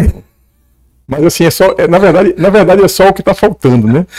É só o que está faltando, porque a gente tá, vai ficar no ar. Na verdade, a gente, não, a gente não consegue, a gente não consegue, muitas coisas a gente consegue enxergar e outras não. Tá? É, O assédio sexual já teve, já teve, já teve. É. Já teve, né? Tem gente comprando terreno, um assédio sexual. Por exemplo, sabe o que é uma tendência? Você tá, fez, fez essa brincadeira aí, né? Mas sabe qual é uma tendência? Uma tendência real hoje Sim. de tecnologia, que eu falo isso um pouco nas minhas aulas, né? É, é- é do, é do lab à mesa, do laboratório à mesa. O que, que é? Comida impressa em 3D. Já tem, tá? Já existe, vamos dizer assim, pesquisas e, e, e, de repente, veja, você com uma impressora 3D em casa, imprimindo um alimento. Você vai colocar tipo alguns insumos, é tipo é quase como se fosse uma receita. Um... É. Então, a, a pergunta que eu, ti- que eu fiz tem resposta e eu percebi que o professor Eduardo escondeu fugiu. o jogo, fugiu. Fugiu. Mas tudo bem, ele volta aqui, né, Tom? Para responder essa pergunta. Deixa- mas rapaz, eu acho, eu acho que é simples. Você pode fazer assim, veja, a realidade é aumentada, você coloca aqui nesta sala Entendi. No vídeo, Ele ou ela, né? Depende do gosto. quem você quiser, né? Pronto, Então entendi. aí, o resto eu não consigo explicar. Pronto, eu entendi. o resto fica na sua memória, né? É, teve uma vez que eu, É. eu até vi, lembrei agora que tu falou, que tá no óculos 3D e tem a visão mesmo do, do, do, É, o óculos 3D foi- do, do, do ato. Aí quem, quem vai. De repente o cara. Esse cara tu conhece, Tom? Não, né? Então deixa pra lá. internet. Geralmente ele diz que é um amigo, né? Mas eu Não, só amigo entendi. Não, isso aí foi na internet. Ah, ele leu na internet. Foi bom, É, foi é bom. Porque tem doido pra tudo, né? Tem doido pra tudo, é. Mas foi uma brincadeira que realmente, assim, é uma curiosidade que se passa a ter. Rapaz, o mundo tá numa evolução tremenda, né? E assim, a gente tá vendo de tudo aí acontecer. É, mas, mas as- algumas coisas demoram, viu? Algumas Viu? coisas demoram, Viu? né? É, já, Essa tem muita realidade do que- metaverso que já se fala tanto, mas ela é, é- na prática mesmo, você acha que demora hum, bastante ainda? Porque eu imagino você dando uma aula virtual, aí vamos, vamos, passar, vamos partir para uma conjectura diferente de algo que. Exercitando a, a mente Exec- pessoas. Isso, exercitando a mente. Imagina Eduardo Seton, que tem hoje uma vocação e um interesse enorme de estar sempre no virtual, montando uma sala de aula e em seu laboratório ou no seu, no, no seu estúdio em casa, lá como professor, e trazendo os alunos e ele contemplando como se todos estivessem numa cadeira, ali sentados, e os alunos do outro lado do país, do outro lado do mundo, tá lá é, sentado vendo o Eduardo caminhando na sala e ministrando a sua aula, obviamente com, a- com os recursos, com óculos, com de repente iluminar, enfim.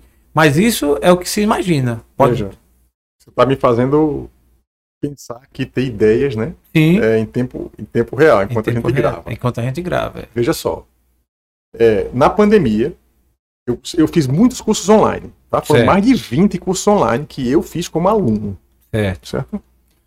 É, e eu assi- acompanho muitos coaches, acompanho muita gente Sim, sim, sim. da internet, né? Entendi. Então você viu acontecer, todo mundo acho que está aqui acompanhando, deve ter visto também acontecer. Um, pegar um exemplo de um coaching, tá? Um coach que eu acompanho sempre, o Jerônimo Sim. Temel, Sim. tá? É, ele, Eu também gosto muito dele. ele montou, certo? Um estúdio, tipo um estúdio de televisão, Sim, vamos dizer assim, sim. Com várias telas, monitores, telões, aonde ele fazia o evento, vendo, olhando para a cara de todas as pessoas, as pessoas, ele, ele pedia para as pessoas se levantarem, as pessoas em Sim. casa se É, levantaram, é verdade. mas ali, ali é uma imagem bidimensional, não Sim. tem tipo realidade aumentada, É não tem realidade A virtual, percepção ela é mais estática, né? é, mas veja que se você fizer o- o- a junção Sim, desse exercício que eu fiz aqui, não- essa, essa tecnologia ela já deve existir, só que ela não está acessível, por exemplo, ao Jerônimo ou às pessoas que estão Sim, usando isso sim, agora. O que, sim. que é? é? Ele está naquele palco, olhando para aquelas pessoas que estão ali em 3D, é como se as pessoas estivessem de fato, entendi. e ele passando pelo meio das pessoas, né? De repente falando com as pessoas, entendeu? É, ali, isso é. Na verdade, É. as tecnologias para isso, para essas coisas, em tese elas já estão postas. Tem muita coisa que já É. está posto, que Eu falta é a pessoa linkar. Linkar e democratizar, né? É. Aí a questão tem o custo também, Isso, a capacidade da, da, da, internet, que É, tudo um, joga nisso. é, mas um dado que eu quero te falar, porque você falou muito de velocidade, tá? É, eu tenho um. é, fiz um estudo agora há pouco, né?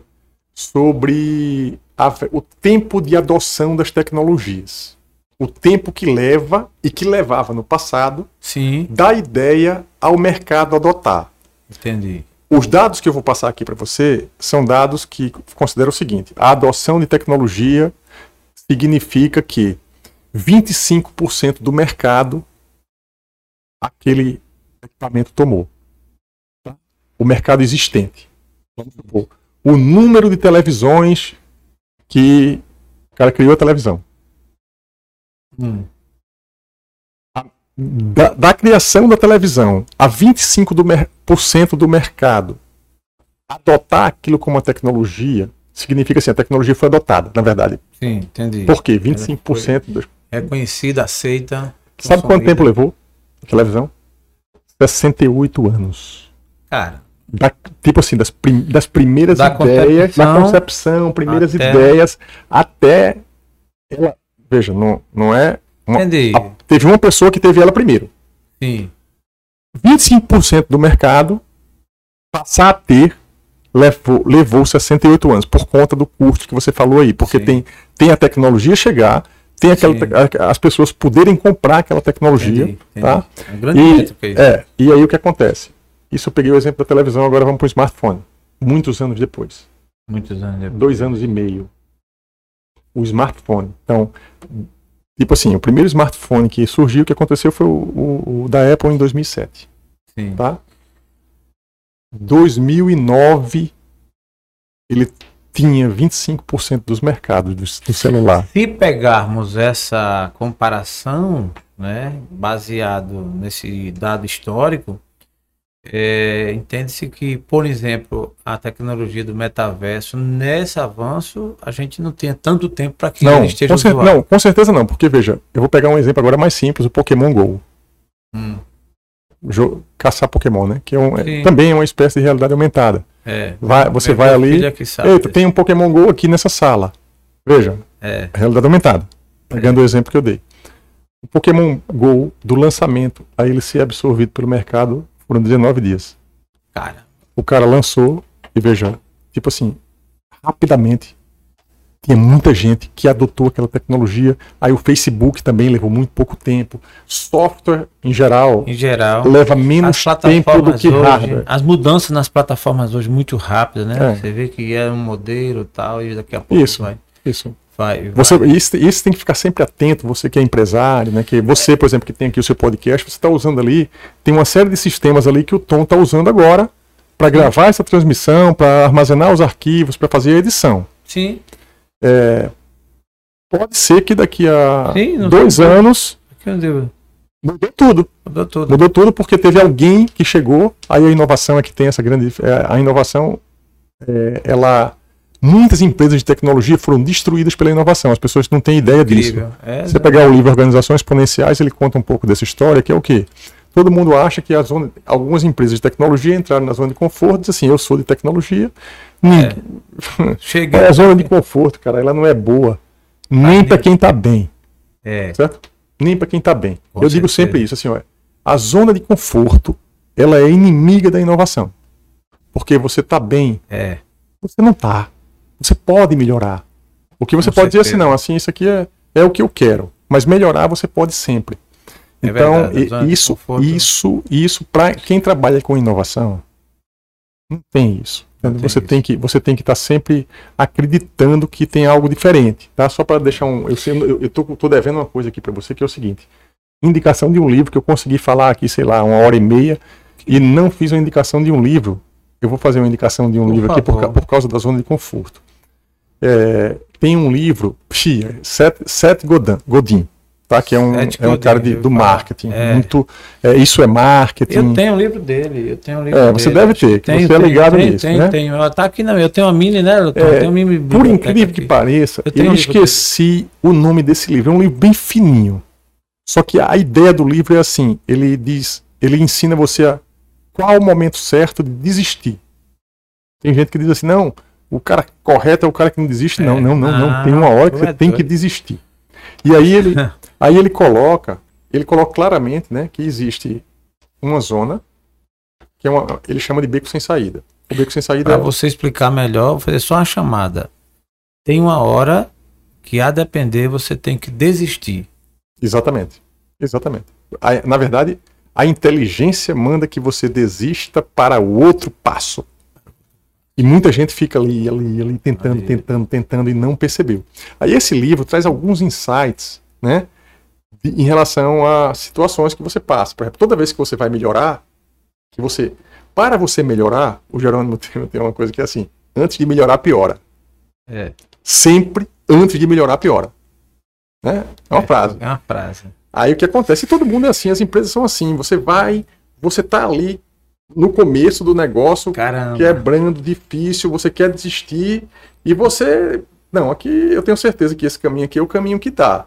É onde todo mundo desiste, você vai, você insiste, a partir daí você vai. É. Você cresce. Piorou, mas, melhorou. É, Então, muita gente desiste antes de melhorar. Só que tem muita gente que pode não melhorar. Muitos projetos que podem Entendi. não melhorar. Então você tem que desistir. A sensibilidade é necessária É, que tem, existe. um- é, e tem uma coisa, Jaelson, que eu também aprendi, não, lembro, não sei qual foi o livro, acho que foi de Silvio Meira, de estratégia, que é, é muito importante. É, não é a palavra ambição. A palavra ambição, ela é uma palavra que ela é pejorativa. As pessoas dão, ah, pô, É, é muito ambicioso, ela não é boa. né? Mas uma palavra que, para mim, é melhor do que ambição é aspiração. Aspirar alguma coisa melhor à frente. Aspirar ao seu próximo nível. Então, a partir do momento que você tem aspiração a alguma coisa, eu quero ir para ali, você saiu do beco sem saída. Porque eu posso estar bem aqui demais, mas Sim. eu quero ir para um lugar melhor. Você não, é tão- você não está obrigado a ficar no lugar que você está, porque tá bom você ficar ali a vida toda, não. Então, é, essa questão da aspiração, aí o, o, o Seth Godin fala muito bem isso no livro, né? Que é, é você tá ali sabendo que tá difícil, que tá foda, na verdade. É, Mas você tá ali, porque É. tá dizendo, é ali que eu vou, É é ali ali que que, eu- eu vou dar a virada. Então, nesse, nesse momento, estou assistindo esse filme. se você tem essa visão, você não pode parar. Pode parar. Mas se você, né, não... É, isso é muito. Então esse livro é de- dessa finurinha. Eu li assim do dia pro outro. Eu tenho esse autor, não tenho esse livro, nessa finuria não, mas eu tenho esse autor. É, mas nós elegemos, Eduardo, três itens só, porque assim, esse tema é muito rico. Imagina o quanto de conteúdo você tem, né? A gente teria que fazer aqui um podcast turbinado, né? Capítulo 1, capítulo 2. Rapaz, eu tenho, eu tenho, eu tenho, eu leio muita coisa, leio de tudo, mas assim, talvez seja um pouquinho tudo superficial, só algumas coisas que eu aprofundo, né? É, mas esse, esse alguma, essa algumas coisas que pra mim já é muito, entendeu? Mas aí você falou um pouco do metaverso, deu pra gente entender. Mas aí pra ajudar, é, a gente só é uma seleção, NF, as NFTs. É o que mesmo? Dá um Rapaz. NFTs é uma coisa engraçada que aconteceu comigo em relação a NFT, né? É, eu sou professor lá do, do Profinit, que é o programa de trans- um programa de mestrado profissional de inovação e empreendedorismo. É. Então teve uma aluna, a Leila, que é minha orientada agora, Hum. ela trabalha no Sebrae e ela me procurou numa reunião, num- numa das reuniões do, pro- do programa, né, online até, para que eu orientasse ela e ela queria fazer o trabalho dela em NFT. Certo. E para falar a verdade, foi a partir daí que eu comecei a Pesquisar. pesquisar. Essa é a grande vantagem de um professor, né? Sim, Porque sim. o aluno chega para falar de um tema que você às vezes nem sabe, Claro. mas você, peraí, deixa eu É. E aí eu comecei a mergulhar nesse mundo, né? Entender o que, que era, Sim. primeiro. Aí eu fui entender o que era NFT, um pouco de Bitcoin, o que, é que as pessoas estão trabalhando, por que que estão falando tanto disso, né? Muita gente investindo, isso é dinheiro, né? Foi o que eu coloquei na minha Isso, é, eu hoje. ali Fiquei até vontade de fazer. E aí o que acontece? Blockchain, por exemplo. Tem muitas coisas, a gente, a gente precisa ser um pouco seletivo no nosso dia a dia, né? Sim. Por exemplo, você pode me falar uma palavra aí meio esquisita da sua área, Sim. e que eu diga assim, não, quero saber sobre isso não. Isso é a especialidade É. do Jaelson, Tipo, é a área dele. interessa pra ele, eu não quero saber. Hum. Porque a gente também não, não consegue armazenar tanta coisa, né? A gente precisa ser seletivo em relação É ao que a gente, o que a gente vai aprender e o que a gente não vai. É, porque porque também o HD da gente não, não é, dá. Tem não- um não- limite. exatamente, exatamente. Exatamente. Eu colo- Eu falei sobre, um pouco sobre isso na inteligência artificial É. ontem, no post de inteligência artificial. Boa. Aí o que acontece? NFT e blockchain e, e Bitcoin. criptomoedas, Bitcoin, Tá. embaixo disso, dando suporte a isso, tem uma tecnologia. A tecnologia não é o NFT. A tecnologia é o blockchain. Comporta tudo. Então, sem o blockchain, não teríamos nem criptomoeda, nem, nem NFT. Tá? Porque é uma tecnologia que garante privacidade, segurança, que usa, por exemplo, usa nuvem, usa conexão de internet. É, e o NFT, ele atribui valor financeiro a tipo qualquer coisa. Tá, entendi. Entendeu? O Então, di- o, digital. o não, e não somente o digital. Não somente Tem obras de arte obras de arte. que você pode, tipo, quadrar. colocar, cria lá, ela vai ter um- uma cadeia de blocos que tem, uma, que tem lá um código de barra, que é uma negociação. É todas as negociações que aconteceram em cima daquilo ali. Inclusive, a, a Yarapão, ela foi cotada pra, pra fazer essas artes. Verdade, Foi, cara, verdade, verdade. E era para um artista da Terra Uhum. que nós, nós gravamos com ela aqui, muito inteligente, muito inteligente. E Isso. para fazer alusão a esse. É, lembrei agora. Veja, e a Leila, que é a minha aluna de- do mestrado, o- a ideia dela, como ela trabalha no Sebrae, era criar um mecanismo de propriedade intelectual e proteção para os artesãos, os artesãos aqui em Alagoas. Entendeu? Tipo assim, porque eles não têm acesso a isso, né? Sim. Tipo a NFT, esse tipo de coisa. É. E é tipo assim, garantir o, o, re- o o- o retorno financeiro para quem de fato fez aquela obra. Tá? Então, e o NFT, ele garante, tipo, através de blockchain, a segurança naquela negociação. É valorada, né? É, na, é, na verdade, você cria, você, você pode pegar, por exemplo, tem muita gente que tem assim, um blockchain de uma imagem, de uma Hum. foto, é, de um desenho, de um stream, de, de, de- uma música, de um Sim, vídeo, sim, de qualquer sim, coisa da internet. E a partir dali, aquilo ali passa a ter um valor. Você só tem aquilo se você Entendi. comprar. Se você comprar um. o- o você, você entra na negociação ali. Os terrenos do metaverso tem a ver? Eu tô meio, meio que misturando. Cara, eu não, eu não, é, outro eu, papo, eu né? não, não, eu acho que sim. Eu acho que sim, porque Entendi. toda, qualquer, qualquer negociação na vida real, ela passa pela segurança. Ninguém investe nada em, em, É. em- em nada se você não tiver Tem que ter um sentido. se você cara. não tiver segurança, entendeu? Então, o que garante a veja, o que garante a segurança de quase tudo hoje é o blockchain. Entendi. Tá? O blockchain, o blockchain basicamente para resumir aqui para você, é assim, eu, eu fecho uma negociação com você, uma transação online, Certo?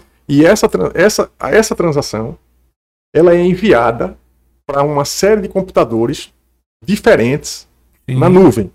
Certo. Existem algoritmos software ness- nesses computadores que vão exe- executar, vão reconhecer aquela transação, vão criar um- uma coisa que se chama de bloco de dados e vão pegar, adicionar esse bloco de dados a um conjunto de, de todos os outros blocos de dados que já participaram daquela transação E tem um valor. e que tem um valor. Então você vai passar a ter um pedaço Entendi. daquele processo. Por isso que Só você que- pode imaginar investir nisso aí. A cadeia de blocos, tá? a cadeia de blocos é o histórico das transações que já aconteceram em cima daquele ativo Hum, e cada um tem um pedaço dele. Entendi, Então, Entendi. isso eu estou colocando para um produto digital, né? Mas eu acredito que os produtos físicos também vão acabar de alguma forma. É, acho que até já existe. Pegar É. um especialista em, em blockchain, por exemplo, tem o professor Leandro Sales, que é professor da UFAL.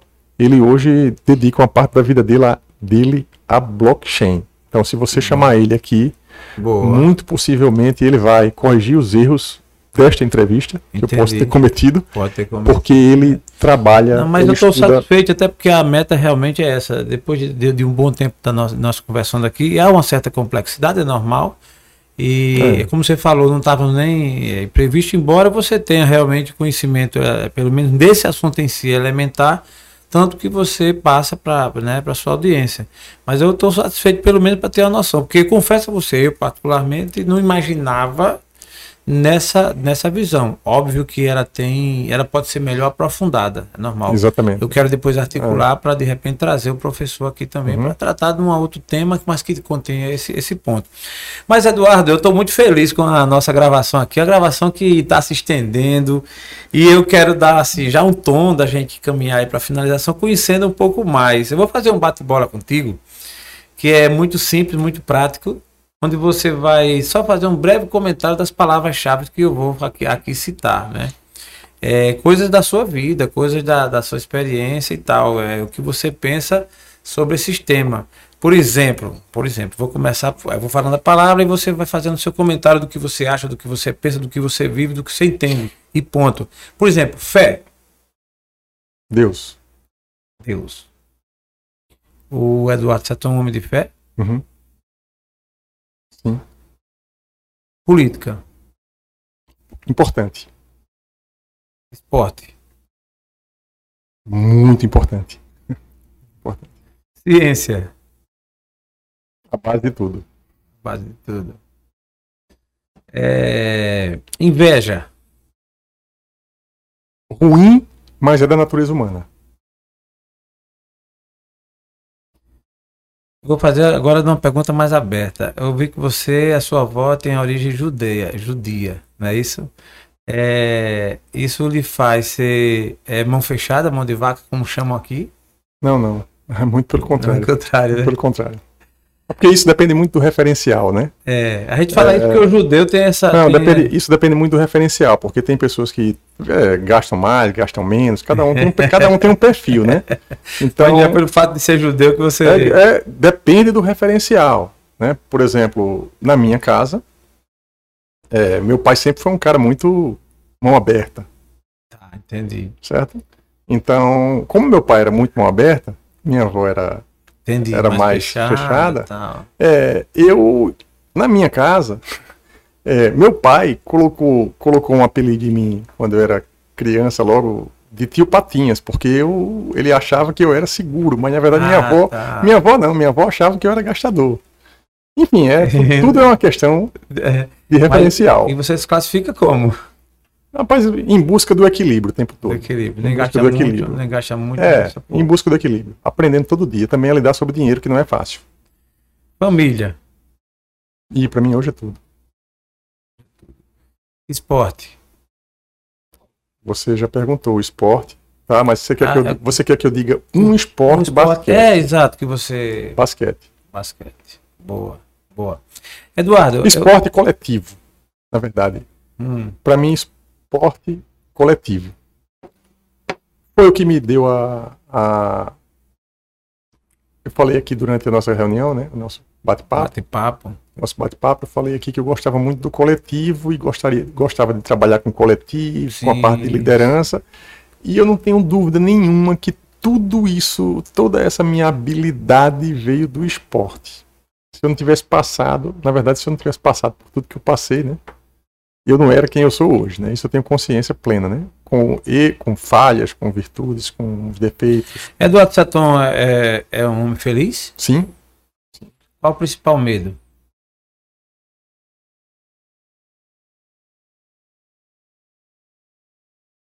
e travou.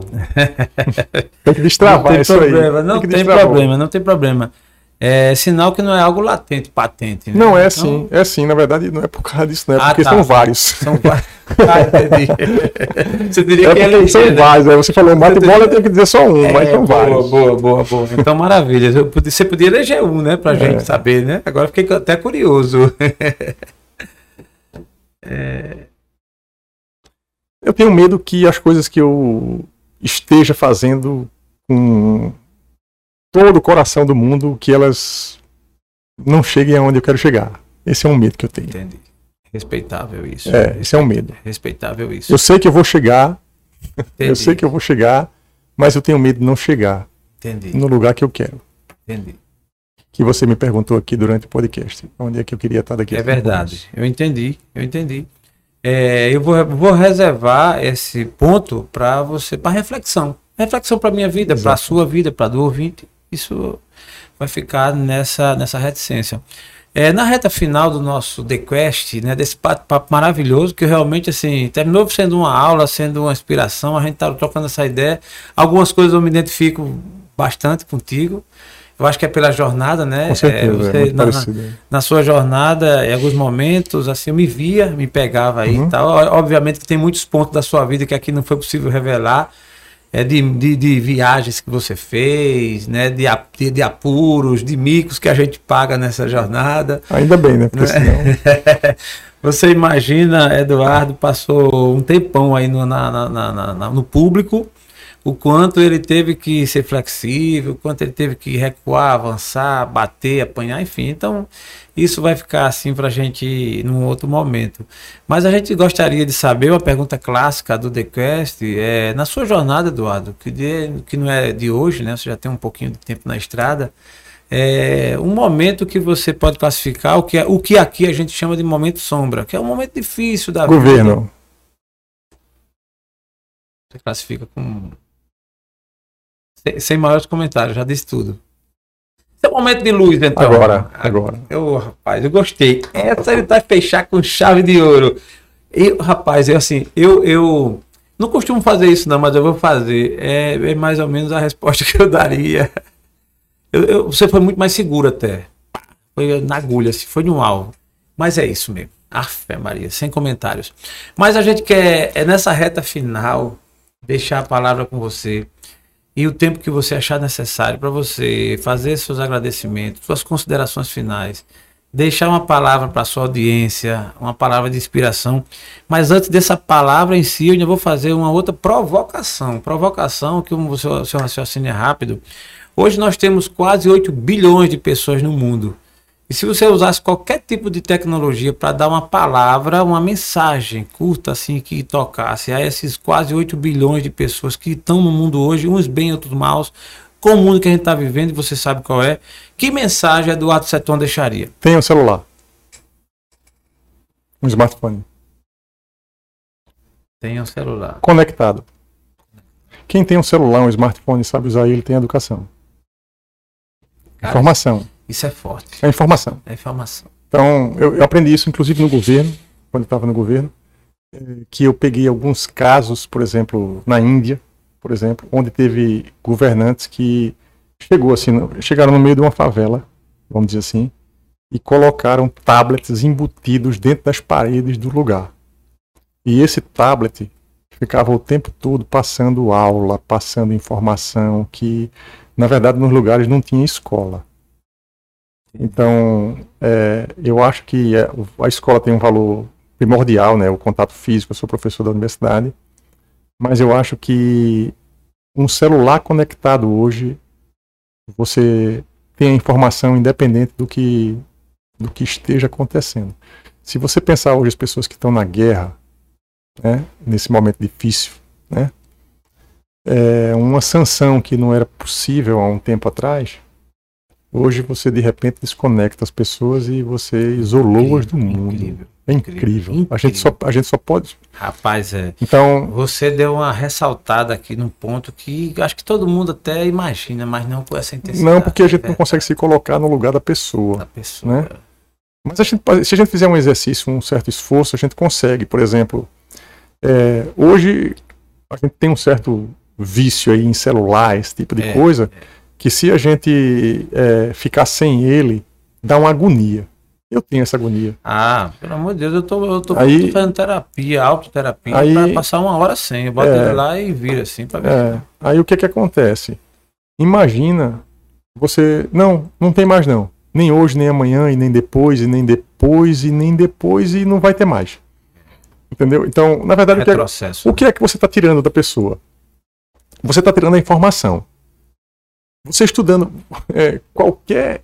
O valor da informação é não mensurável. Não mensurável. É não mensurável. Inclusive o mercado financeiro, tudo é- é- se baseia em informação. Você tem informação privilegiada, se É. você tem informação privilegiada, você.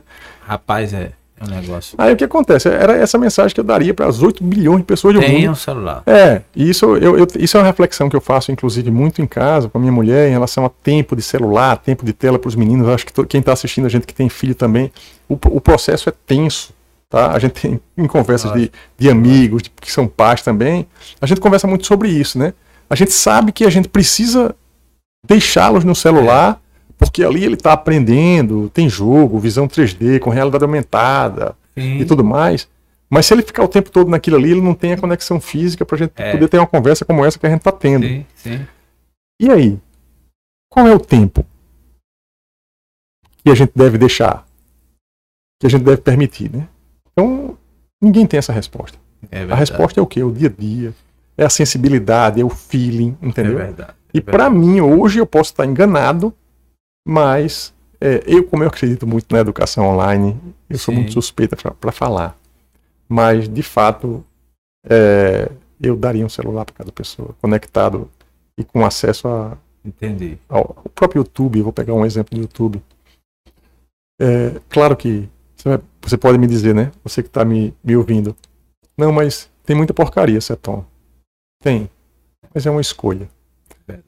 Como, O- como é uma escolha fora desse Isso, ambiente isso. também. O Silvio Meira, eu já falei dele algumas vezes aqui, né? O Silvio Meira tem uma frase que ele diz o seguinte, eu gosto muito dessa frase. A tecnologia ela não tem caráter. A mesma faca que opera e salva, ela mata. O caráter de quem? Quem tá com ela na mão. A tecnologia. Verdade. A tecnologia é isso, entendeu? A tecnologia, a gente poderia estar, por exemplo, usando esse meio aqui, né? Sim, pra fazer o mal. Graças a Deus, estamos fazendo o bem. Exato, então é, é o que acontece. Entendi, A tecnologia é o que a gente vai fazer dela. A e, a, e a escolha está nas nossas mãos. Mas, Eduardo, o TheQuest de- abre esse espaço para sua fala e você falar o que você sentir no seu coração. É, então, eu, é, uma das coisas que eu falei aqui, né, e que eu acho que é importante, quando o Jaelson me perguntou sobre o momento sombra, eu coloquei governo. Mas a vida da gente ela é repleta de momentos sombras. É, e quando eu coloquei governo aqui é por uma série de situações que eu, que eu vivenciei que eu não tinha maturidade para vivenciar na época que eu estava no governo. Então, é, só que ao mesmo tempo que foi um momento sombra, e que eu não pretendo, eu tenho clareza em relação ao que eu quero, eu não quero voltar mais nunca para o governo. Ah, essa água eu não beberei, não quero. É uma decisão Entendi. muito pessoal tomada Sim. para nenhuma, nenhuma função, tá? É, mas é, talvez tenha sido o pós-doutorado que eu não fiz. Porque o aprendizado foi demais. Então, eu dou muito valor, por incrível que pareça. Tem, tem gente que acha que você é masoquista. Não, não, não é, não é questão de masoquismo, a questão é de, de entender um momento de dor como o momento que vai De grande aprendizado. então eu, eu, claro que todo mundo sofre, né? Todo mundo pena, na verdade, no momento de dor. Mas assim, é aquilo que a gente conversou aqui no meio do caminho, né? É, não dá para ficar chorando mais de dois dias, três dias na beira da Não, estrada. não, não. É o todo dia um novo dia, né? Vira a página. Então, então é isso que essa é a mensagem acho principal que eu depois de tanta coisa que eu falei, né? E é uma mensagem que eu, eu me preparo para ele todos os dias, porque o momento ruim ele sempre vai vir. Indiscutível. Então, isso é a vida, a vida é esse ciclo todo, né? Então eu, eu fiz isso a minha vida toda, né? É, de, de muitos momentos ruins, eu relatei aqui alguns, né? Sim, alguns mais engraçados, outros menos, né? É. mais, mais tristes, né? Mas eu falo dos momentos até tristes também, com, com até com alguma alegria pelo aprendizado que ele me gerou, né? Então eu acho que isso é que é o, é que é o, é que é o legado, né? Do, de tudo. E assim, se eu tivesse uma mensagem importante para deixar, como eu demorei muito tempo para encontrar essa frase, é muito difícil você encontrar. Eu encontrei uma frase depois de 50 anos vividos que é uma frase que me representa. Inove a partir do que você de fato tem e vá para o seu próximo nível. É, foi muito emocionante para mim quando eu escrevi essa frase. E foram várias frases, eu tentando encontrar uma frase Entendi, que tivesse, entendi. que ela trouxesse a minha verdade. Porque eu não sou uma pessoa fake. Então não, não me bote, o cara me colocou num negócio fake, eu fico, Entendi. eu Isso fico é incomodado. Então, original. então não dá, eu não, assim, não dá. Então, aí o que acontece? Quando eu peguei essa frase que eu escrevi e eu comecei, aí é que tá. Eu comecei a olhar para minha vida para trás. Eita, nesse momento, o que eu fiz? Inove a partir do que você de fato tem e vá para o próximo nível. Aí naquele momento foi o quê? Entendi. Ela, ela, ela se Foi uma encaixou. frase, foi uma frase que se encaixou na minha vida, assim, em todos os momentos. Evidentemente que cada um tem a sua vida e cada um lida das, da, da Lógico, forma lógico, que, lógico. que está. Mas essa, como esse momento é o momento que eu vivi, eu não posso, eu não posso deixar uma mensagem aqui para as pessoas, para você que está nos assistindo, de uma coisa que eu não vivi, que eu não tenho experiência. Então, Entendi. se eu tiver que dar alguma mensagem para vocês é essa, porque foi assim que Sim. eu, em parte, me resolvi na minha vida. Boa. e é o que eu boa. estou fazendo agora de novo, cara. Assim, o, o que. Essa conversa daqui, né? Pra- é, você que está assistindo, que vai pro meu canal do YouTube, que vai pro meu Instagram, tá vendo que eu estou repetindo tudo de novo. O que é que é? Inovando a partir do que de fato eu tenho para ir pro meu próximo nível. E eu acho que vai ser assim até eu completar Muito 80, bom. 90 anos, bicho, é isso aí. E eu agradeço a você, né? É, agradeço a todo mundo que, que ficou assistindo até agora, né? Porque os vídeos têm que ser curtinhos. A gente não teve piedade aqui em relação a tempo curtinho. né? É... Não passa das duas horas, mas tá ótimo. Então, é o Tom depois vai ter que ter um vai fazer um trabalho, ele tá rindo ali, né? É, o tempo a gente se estendeu, né? Porque o Tom, o Tom vai acrescentar o tempo, porque ele uhum. vai colocar a vinheta, vai só isso, né? é, então eu agradeço demais a você que, que acompanhou a gente até aqui, né? É, e agradeço especialmente a você, Jair, pela, pela oportunidade de estar aqui. Na verdade, já é a segunda vez que eu estou aqui. Eu vim Sim. na antiga roupagem, você agora está tudo novo, né? Você está tá indo para o seu próximo nível, assim, loucamente. Eu, eu né? gostei da sua frase, por exemplo, vou, vou pedir sua autorização, uhum. logicamente fazendo referência ao uhum. seu nome, mas eu vou postar. É, e assim, poste essa frase, nome, assim, poste essa frase, assim, porque eu estou aqui olhando para você e eu estou vendo aqui atrás uma chave. Ah, você mudou. Era de Strava, tinha outra cor, agora você está com essa marca aí, né? É, e na verdade, essa mensagem que eu deixei, né? Nove, a partir do que você de fato tem, vai para o próximo nível. Tudo a ver com a gente. Ela foi um processo de destrava, é uma chave. Você falou várias vezes aí de mindset. Muita gente, é, ah, mindset, o que é isso? Palavra é, americana, modismo, modismo, mindset, babaquice. Não, não, não, não, não, não. Mindset é assim. Vira a chave. Verdade. É essa que tá aí. Pronto. É tipo, destravou alguma coisa, alguma coisa que você não estava enxergando e que a partir de agora você está enxergando. Né? Bom. Então, da vez passada que eu tive aqui, eu já destravei assim muitas coisas, né? Ouvindo a sua trajetória, a sua jornada, porque eu conhecia uma parte dela. Sim. Hoje aqui nesse bate-papo é, foi muito mais que um podcast. Na verdade, a gente fez uma reunião, aonde você me fez refletir aqui sobre a minha vida. Você disse que podia ser que tivesse algum momento que eu precisasse de um lenço aqui, né?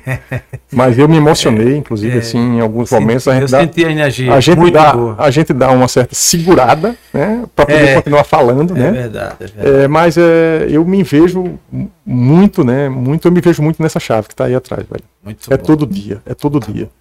Uma visão nova, uma muito Eduardo, eu, eu, também te agradeço muito. Eu quero falar para nossa audiência, falar do nosso agradecimento, satisfação. Por favor, vai lá, se inscreve no canal, dá o seu like, faz os comentários. O episódio de hoje cabe vários comentários. Eu estou muito contente. A cada episódio um aprendizado, uma inspiração. E hoje com o Eduardo Seton não podia ser diferente. Eu imaginava, Eduardo, que fosse bom, mas não tanto quanto foi. Isso é fato. É, a gente tem uma certa sinergia boa. Eduardo tem um grande conteúdo, é uma pessoa realmente que é, merece é, o que estamos aqui fazendo e o respeito que temos. Mas nós gostaríamos de agradecer a todos vocês que acompanharam o The Quest. É, conexão total. Eu você falando ali num, num dado momento, eu lembrando a nova frase, né, Tom, do nosso. Eu estou cada vez mais evoluindo. The Quest Conexão Total. Nossos agradecimentos e até a próxima oportunidade. Um abraço forte para o Tom, para você ouvinte para todos que nos acompanham. Até a próxima. Agora com a nova pegada. The Quest, agora mudou.